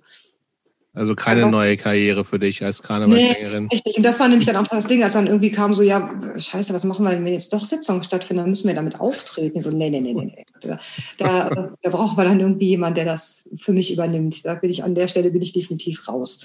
Aber du bist keine Karnevalistin, so eine Ex Doch. Extreme. Nee, gar nicht. Also ich, ich finde so den Straßenkarneval ganz, ganz lustig. Ähm, Mhm. Und es gibt immer im Gebäude 9 hier in Köln, oder es gab die letzten Jahre immer eine Veranstaltung, äh, den Bassneval, ähm, wo halt viele Punkbands auch mitmischen. Mhm. Ähm, das fand ich immer sehr lustig. Das ist halt so eine Sitzung. Das, da war, die habe ich das eine oder andere Mal besucht. Und es gibt äh, im Tsunami Club auch immer eine Veranstaltung, auch mit eher so Punk- und Indie-Bands, die halt dann da sehr schönes Programm bieten. Das sind so Sachen, da gehe ich dann auch hin und auch gerne Okay. kostümiert. Das, Hatten wir, Jobs, hatten wir nicht irgendjemanden hier schon mal bei uns, der uns was von einer ähm, Kölschen Ramones Coverband erzählt hat? Für die gibt's Könnte, bestimmt. könnte mich nicht erinnern. Gibt es bestimmt. Ich, ich dachte, ähm, würde klingeln. Es Äh, aber das heißt, du machst so Weiberfastnacht und sowas, da ist jetzt nicht der schönste Tag für dich. Nee, nee, nee. Also die letzten Jahre habe ich ehrlich gesagt gar nicht mitgemacht. Da sind wir, wenn wir konnten, immer abgehauen. Aber das ist das Ding, ne? Also wenn du mal in Köln gelebt hast, wirst du das wissen. Wenn du in Köln bist und Karneval stattfindet, dann kannst du eigentlich nur mitmachen, weil sonst ist es richtig scheiße. Also entweder du haust ab oder du machst halt mit. Und, Immer ähm, gelernt. ja.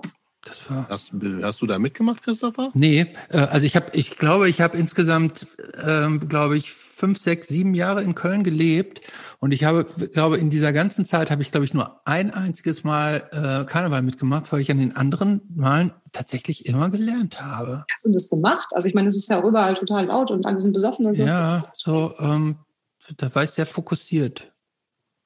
Aber zu diesem Bliefjek-Ding muss ich eine Sache erzählen, die wirklich unfassbar schön ist, die nämlich dann passiert ist. Äh, Wir haben das dann am 11.11. released und bekamen kurze Zeit später, so zwei Wochen später oder sowas, ein Video geschickt von einer Förderschule hier aus Köln-Löwenich, die eine eigene Version des Songs aufgenommen haben Ah, cool. ein eigenes Video von dem Song gedreht haben, wo die ganzen Kids halt irgendwelche Sachen machen und die Lehrer irgendwelche Sachen machen. Ey, das fand ich so nett, wenn dann da irgendwie so ein ja, so ein Kind äh, sich in seinem Rolli dreht und dazu der Lehrer mhm. die Zeile singt, Han all uns Püngel, Schütze, Drare, das ist, hat, das hat, sitzt nochmal ganz anders, als wenn wir das so machen. Und das fand ich total klasse. Und darüber hinaus haben wir echt total viele so Einsendungen bekommen von irgendwelchen Schulen, die das jetzt mit den Kindern machen und so. Und äh, das war ein total schönes Feedback, so zu hören, dass das viele Leute irgendwie doch positiv mitgenommen hat.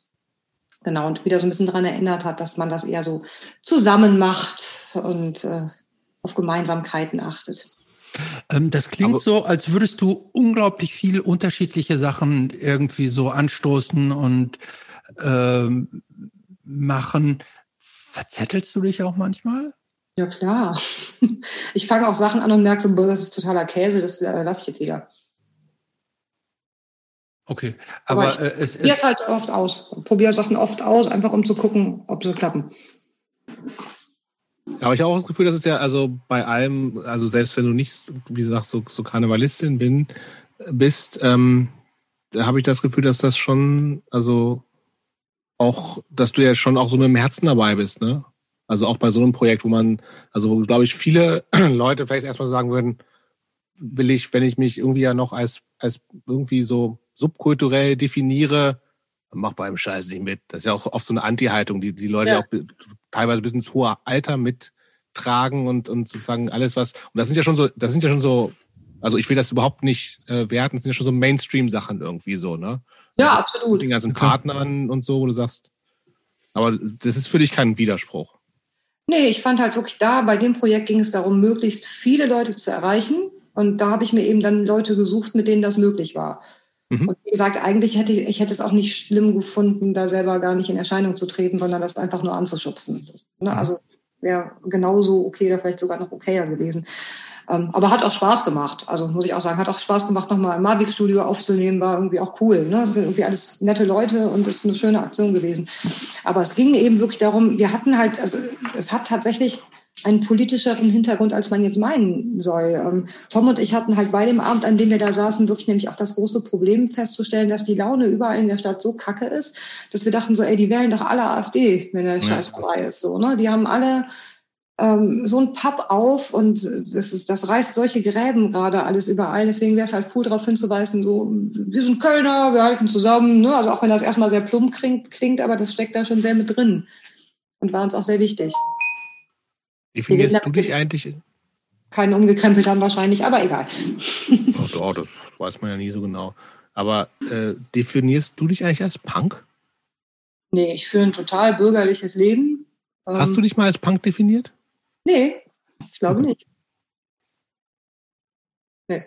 Bürgerliches Leben und Punk geht ja super zusammen übrigens auch. Ja, ja, sehe ich auch. also nee, ja. Ich finde, dass es ähm, das nicht braucht. Also mhm. Man ist so ein bisschen das, was man macht und nicht wie man heißt. Total. Aber es ist, ich glaube ja tatsächlich so, dass es in dieser Szene für also diese Eigendefinition oder so, eine, so sowas Identitäres ist ja für viele Leute total wichtig. So. Ne? Also hast du, also habe ich so das Gefühl. Ja. Also das ist irgendwie, ist natürlich auch, äh, es sind ja auch total gute und super Werte, die wir, die ja auch da vermittelt werden, die du ja auch schon angesprochen hast, weißt du, irgendwie, wenn es irgendwie, natürlich sind irgendwie, also auch wenn das ja heutzutage nicht mehr mit dem Rechts und Links nicht mehr so einfach ist, so, ne, aber es sind ja sozusagen zumindest ähm, alle äh, politisch engagiert, äh, würde ich das mal nennen, und, und, aufgeklärt und äh, Antisexismus spielt eine riesige Rolle, ähm, wenn auch nicht irgendwie in der, in der Realität immer so, wie, wie wir uns das alle, glaube ich, wünschen. Ähm, Tierrechte spielen eine große Rolle, all sowas, alles, was ja sozusagen im Mainstream, wenn dann Jahre versetzt erst ankommt und so. Ne? Und ja. ich glaube, dass es ja für viele Leute total wichtig ist, zu sagen, ich bin halt ich, ich bin Teil der Punk-Hardcore-Szene oder wie auch immer. Und da, da, ja. Also ich würde sagen, ich fühle mich da schon sehr zu Hause. Mhm. Das habe ich auch äh, über viele Jahr, lange Jahre immer getan. Ähm, und aber auch wieder nicht. Mhm. So, ne? Es hat so eine, ähm, genau, also ist total schwer zu beschreiben, mittendrin und aber irgendwie auch doch nicht. Mhm. ähm, aber ich habe auch nicht, ähm, ich glaube, je älter ich werde, desto weniger verspüre ich das Bedürfnis, mich so klar abzugrenzen von irgendwie so bestimmten Stilrichtungen oder so. Solange das alles in eine Richtung geht, die mir nicht, äh, also klar würde ich mich jetzt, gibt es Sachen, gegen die ich mich ganz klar abgrenze. Ich hoffe, ihr versteht mich richtig. Ja, ja, klar. Ja, ja.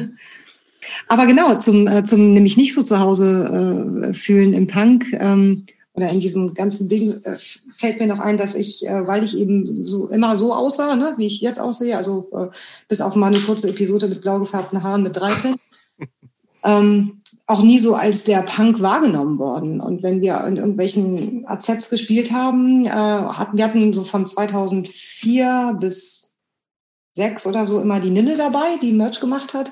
Und die war halt wirklich so Bilderbuch-Punk, äh, bunt gefärbte Haare, viel Blech im Gesicht, tätowiert. Ne? Und alle dachten immer, das ist die Sängerin von Inner Conflict. Mhm. Und äh, die hat dann ja, gesagt, kann ich mir vorstellen. nee, das ist die kleine Blonde da. So, ah, äh, war oft so ein bisschen, bisschen Enttäuschung machte sich dann breit. Und, äh, Was hat das mit dir gemacht? das war mir tatsächlich egal. Viel nerviger fand ich halt natürlich so diese äh, diese doofen so äh, ausziehen oder äh, was will denn die blonde Barbie da auf der Bühne? So, und dann war echt auch so, mein Gott, von jemand, dessen Engagement seit zehn Jahren in nichts anderes als Biersaufen besteht, muss ich mir jetzt erzählen, dass ich, dass ich zu unpunkig aussehe, um auf deiner Bühne zu stehen, Gutzi, Gutzi. Und da hat der Carlo mal sehr schön für mich geantwortet und gesagt, du, ich glaube, die blonde Barbie hat heute Morgen weniger Zeit vom Spiegel gebraucht als du. das war schön. Aber ja, das fand ich schon irgendwie immer blöd, aber es waren auch immer so Leute, die ich dann auch eh blöd fand. Mhm. Waren eher so Einzelne, aber das gab es schon auch immer wieder. Ja, aber ich das, ja, ich kann das total nachvollziehen. Also ich glaube, dass also diese auch diese Dresscodes äh, einfach ja echt eine große Rolle für viele Leute spielen so, ne? Also was ja dann auch wieder so ja, genau, das hat mich aber auch wirklich schon, als ich noch ganz jung war, total genervt. Das ist dann halt mhm. genauso eine Uniform wie das, was äh, was doch eigentlich abgelehnt wird von der Szene. Ja, genau. Also ja, Finde einen guten Punkt. Gut, dass du es ansprichst. Ähm, ich warte mal, ich hatte hier noch eine Frage. äh, ja, passt vielleicht auch so ein bisschen auch dazu. Also, also äh, mein, mein Empfinden ist jetzt, und äh, korrigiere mich, wenn, wenn du das anders siehst, natürlich, dass ähm, du halt auch in der, also das ist ja also zumindest hast du nie den Drang gespürt, ich muss mich hier irgendwie optisch anpassen, sondern ich bin halt ich und ich sehe halt so aus und ich habe Bock irgendwie in Anführungsstrichen die blonde Barbie zu sein und äh, mach das alles mit. Ähm, siehst du dich vielleicht auch sozusagen in eher so im, im Lauf, äh, auch in Retrospektive vielleicht so auch so äh, auch so eine Art Vorbild?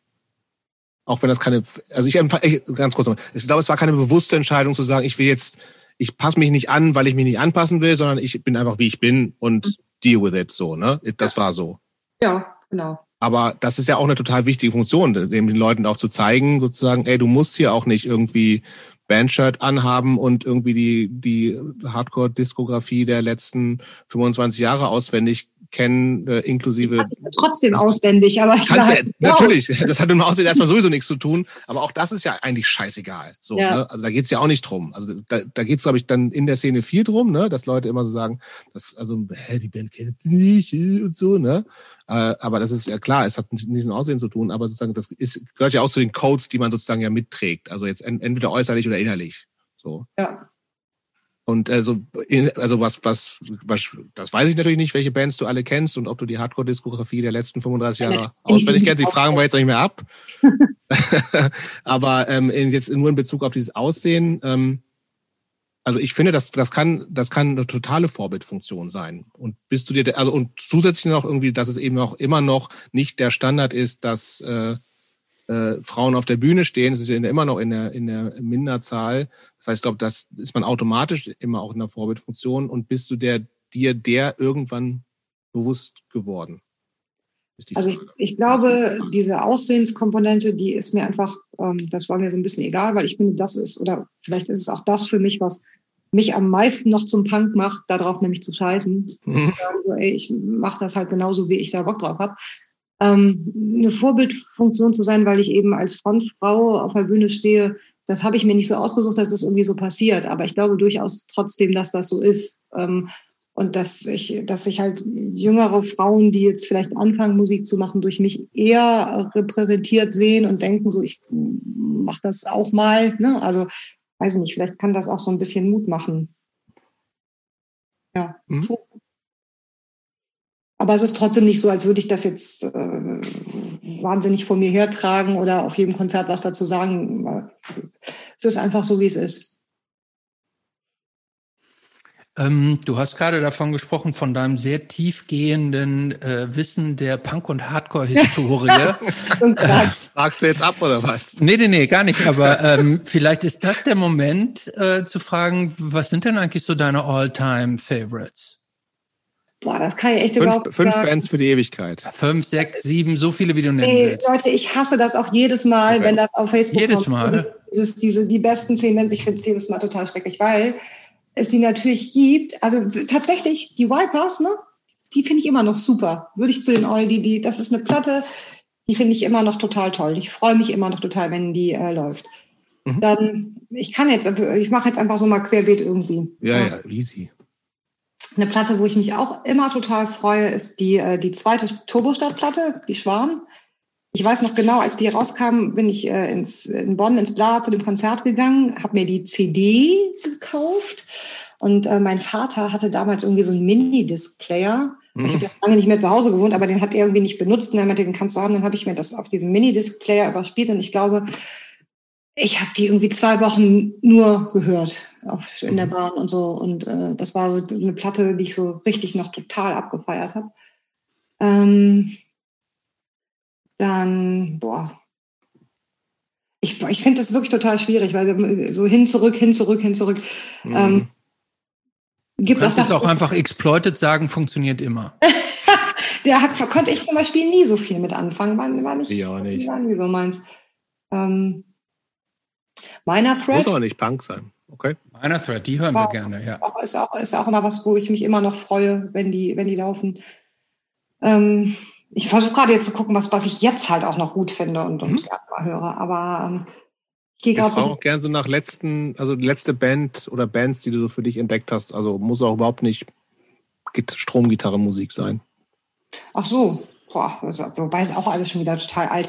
Ähm, eine eine Band, die ich so vor relativ kurzer Zeit erst vor ein paar Jahren entdeckt habe, ist auch eine Kölner Band mit Frauengesang, Molly Punch heißen die. Äh, Okay. Mit denen haben wir zusammen gespielt und die fand ich richtig super. Das, äh, das war so ein, ach, das, das fand ich total klasse.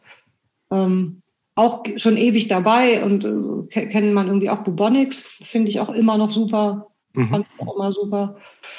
Ähm, Sind, wa- waren Terrible Feelings nicht auch was für dich? Ich Ja. doch. Doch. Stimmt, da gibt's so, das finde ich auch, das hat so. Hat was. Manchmal ne? was. Ver Vergleich, Ja, ver cool. f- find, Ja, find sind Violent. Violent Femme, äh, auch super. Ähm, ja, das sind, das sind, aber das ist witzig, das sind alles Sachen, die ich früher so Dauer gehört habe und das ist jetzt so, da will ich nicht mehr eine ganze Platte am Stück hören, das ist mir zu anstrengend. Mhm. Dann immer so zwei Songs voll gut und dann muss aber was anderes. Was machst du denn eigentlich, ähm, wenn du nur für dich so ganz alleine ausspannen und eine gute Zeit haben willst? Äh, Rennrad fahren. Wo, wie, wie weit fährst du da? Also wie, wie viel fährst du da? Ähm, ich habe letzte Woche meine totale Rekordwoche hingelegt. Ich bin in der letzten Woche äh, insgesamt äh, 540 Kilometer Rennrad. Alter! Aber ich hatte auch echt viel Zeit.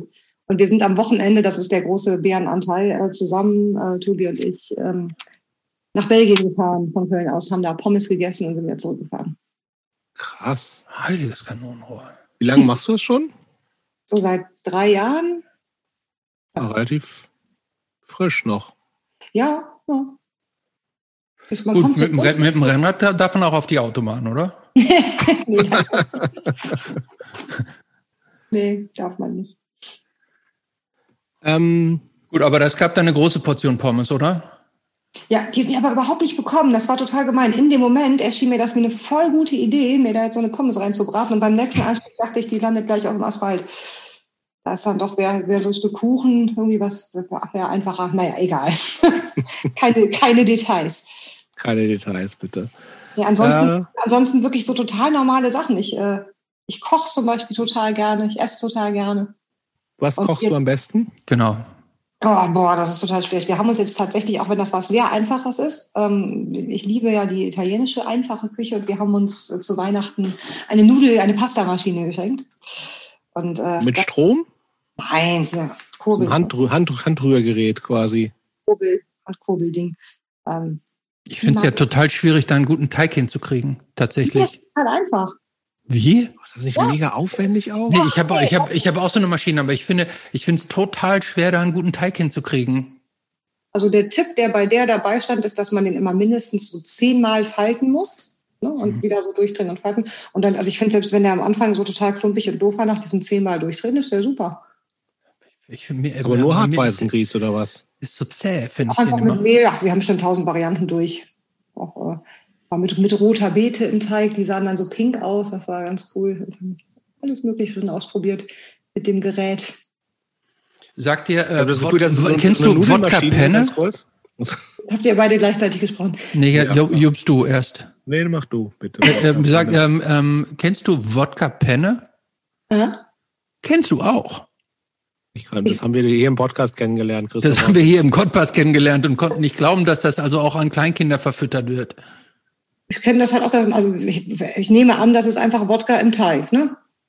Na, also in der Soße, genau. Ja, ach so, nee, ich kenne das im Teig. Ich kenne das Im mit Teig Weißwein. auch noch. Ja, mit Weißwein im Teig. Also ich habe, wir haben uns dann so ein, Mit Weißwein und Wodka im Teig?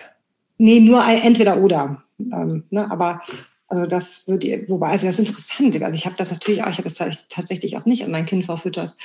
Ähm, aber und man hat den Weißwein aber auch gar nicht so rausgeschmeckt. Aber der macht eine interessanterweise ganz andere Konsistenz, weil die muss man wirklich dann frisch machen. Wenn man die so trocknet, dann zerbröselt das. Das funktioniert nicht gut.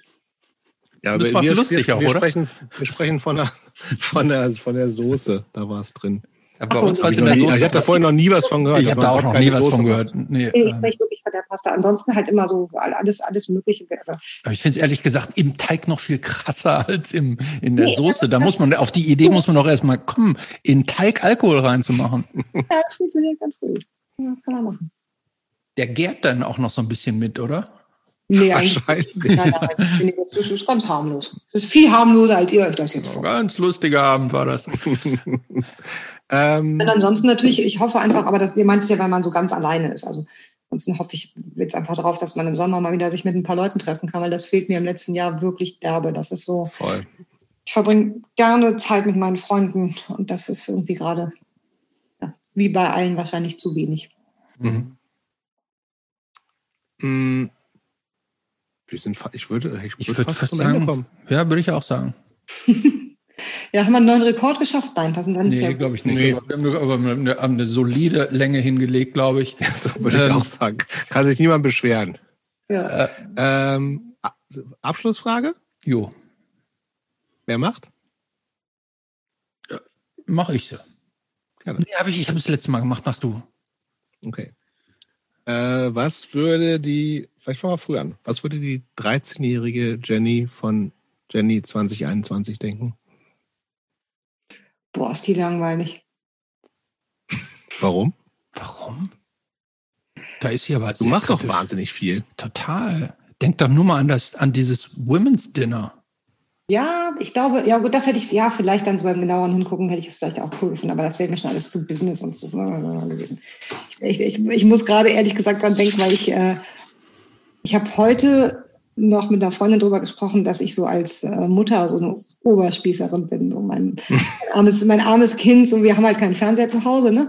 Der hat echt erst so voll spät angeguckt, angefangen, irgendwas überhaupt zu gucken. Und das ist jetzt gerade so ein bisschen Thema, wie dosiert man das und so. Und äh, ich habe in dem Alter so Dauer vor der Glotze gesessen, total egal. So, und dass ich mit so Themen halt so schlimmer bin als die spießigsten Eltern, die ich in meinen Teenager-Tagen kannte. Ähm, ich glaube, das würde ich als 13-Jährige auch ganz schlimm finden.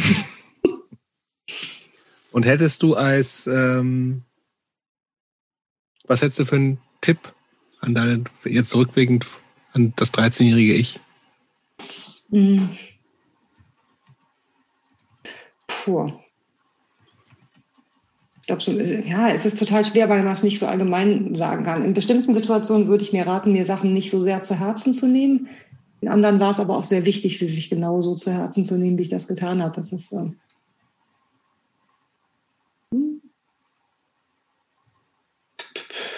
Oh ja, doch, ein, eine Sache würde ich äh, für so besonders aufregende Ereignisse mir sagen, die mir dann sehr viel später jemand gesagt hat und das empfand ich als hilfreich. Ähm, es ist letztendlich nur ein Tag in deinem Leben. Und was ist jetzt nur ein Tag in deinem Leben? Wenn es um sowas geht wie, keine Ahnung, eine Prüfung, die ähm, vor einem liegt, ne, vor der man wahnsinnig aufgeregt ist. Oder ein besonders beschissener Tag oder so. Besonders beschissener Tag, an dem man mit allen Streit hat und so, ne, dass man irgendwie, wenn, wenn irgendwie sowas so aus dem Ruder läuft, dass man sich vielleicht einfach sagt, so, ey, das ist jetzt einfach nur eine Momentaufnahme. Und das kann sich alles, das, das ist ein ganz kurzer Zeitraum von dem, was sonst noch alles so um dich rum passieren wird. Finde find ich eine interessante, äh, finde ich eine interessante Ansicht. Ich muss die tatsächlich mal ein bisschen sacken lassen, weil, Hey, aber äh, für ein Stück, ja, weil häufig haben wir, also wenn wir jetzt über Prüfung reden, eine Prüfung, die, wenn man die besteht oder nicht besteht, die haben ja Auswirkungen, auch die über den Tag hinausgehen. Häufig ist es ja so, dass einen gerade die Dinge aufreiben, die eben nicht nur im Moment eine Bedeutung haben, sondern die eine weitergehende Bedeutung haben. So, das meine ich. Also häufig äh, sind, ist, ist es ja ähm, klar, regt man sich auch mal überflüssig im Moment auf oder ähm, Aber ich meine, ich glaube, dass genau das dann sehr bekräftigt. Also ich erinnere mich zum Beispiel diese Zwischenprüfungen in der Schauspielschule, die waren ja jedes Mal so, wenn du die nicht bestanden hast, bist du geflogen. Dann war die Ausbildung zu Ende. so, aber deshalb, das ist das beste Beispiel dafür. Da, da war Genau, dann aber ja nicht nur einen Tag. Ne? Aber hätte Also, ich ja am Anfang eines solchen Prüfungstages gesagt, es ist einfach nur ein Tag in deinem Leben jetzt. So, dann wäre ich da sehr an viel dem sich aber der, der entscheidet, wie es Ja, weitergeht. Genau, ne? nat- natürlich, aber, aber trotzdem ist es am Ende nur ein fucking Tag so. Und ähm, Ja, ich finde ich eine gute Einstellung, wenn man das so hinkriegt. So, also äh, ähm, ja, also finde ich finde ich ja gut, weil, aber ich glaube, das muss man ja auch erstmal hinkriegen, die die äh, die die Erwartungen und alles drumherum so abzustreifen, oder? merk halt, dass Oder fällt dir das so leicht? Besser gelingt mir das. Ja, mir, es wird es wird besser, so dass du bei so bestimmten Sachen nicht wirklich einfach ähm, mir weniger Stress mache, weil ich denke so, ey, das ist irgendwie alles nicht so wild. Hm. Machst du eigentlich auch irgendwie sowas Qigong oder sowas? Nee. Nee, ich bin voll die Stresspackung, das wäre gar nichts für mich. ich, deswegen fahre ich ja Rennrad. Weißt du, das muss ja irgendwo. Die Energie muss raus. Danke, Jenny. Super. Vielen Danke Dank.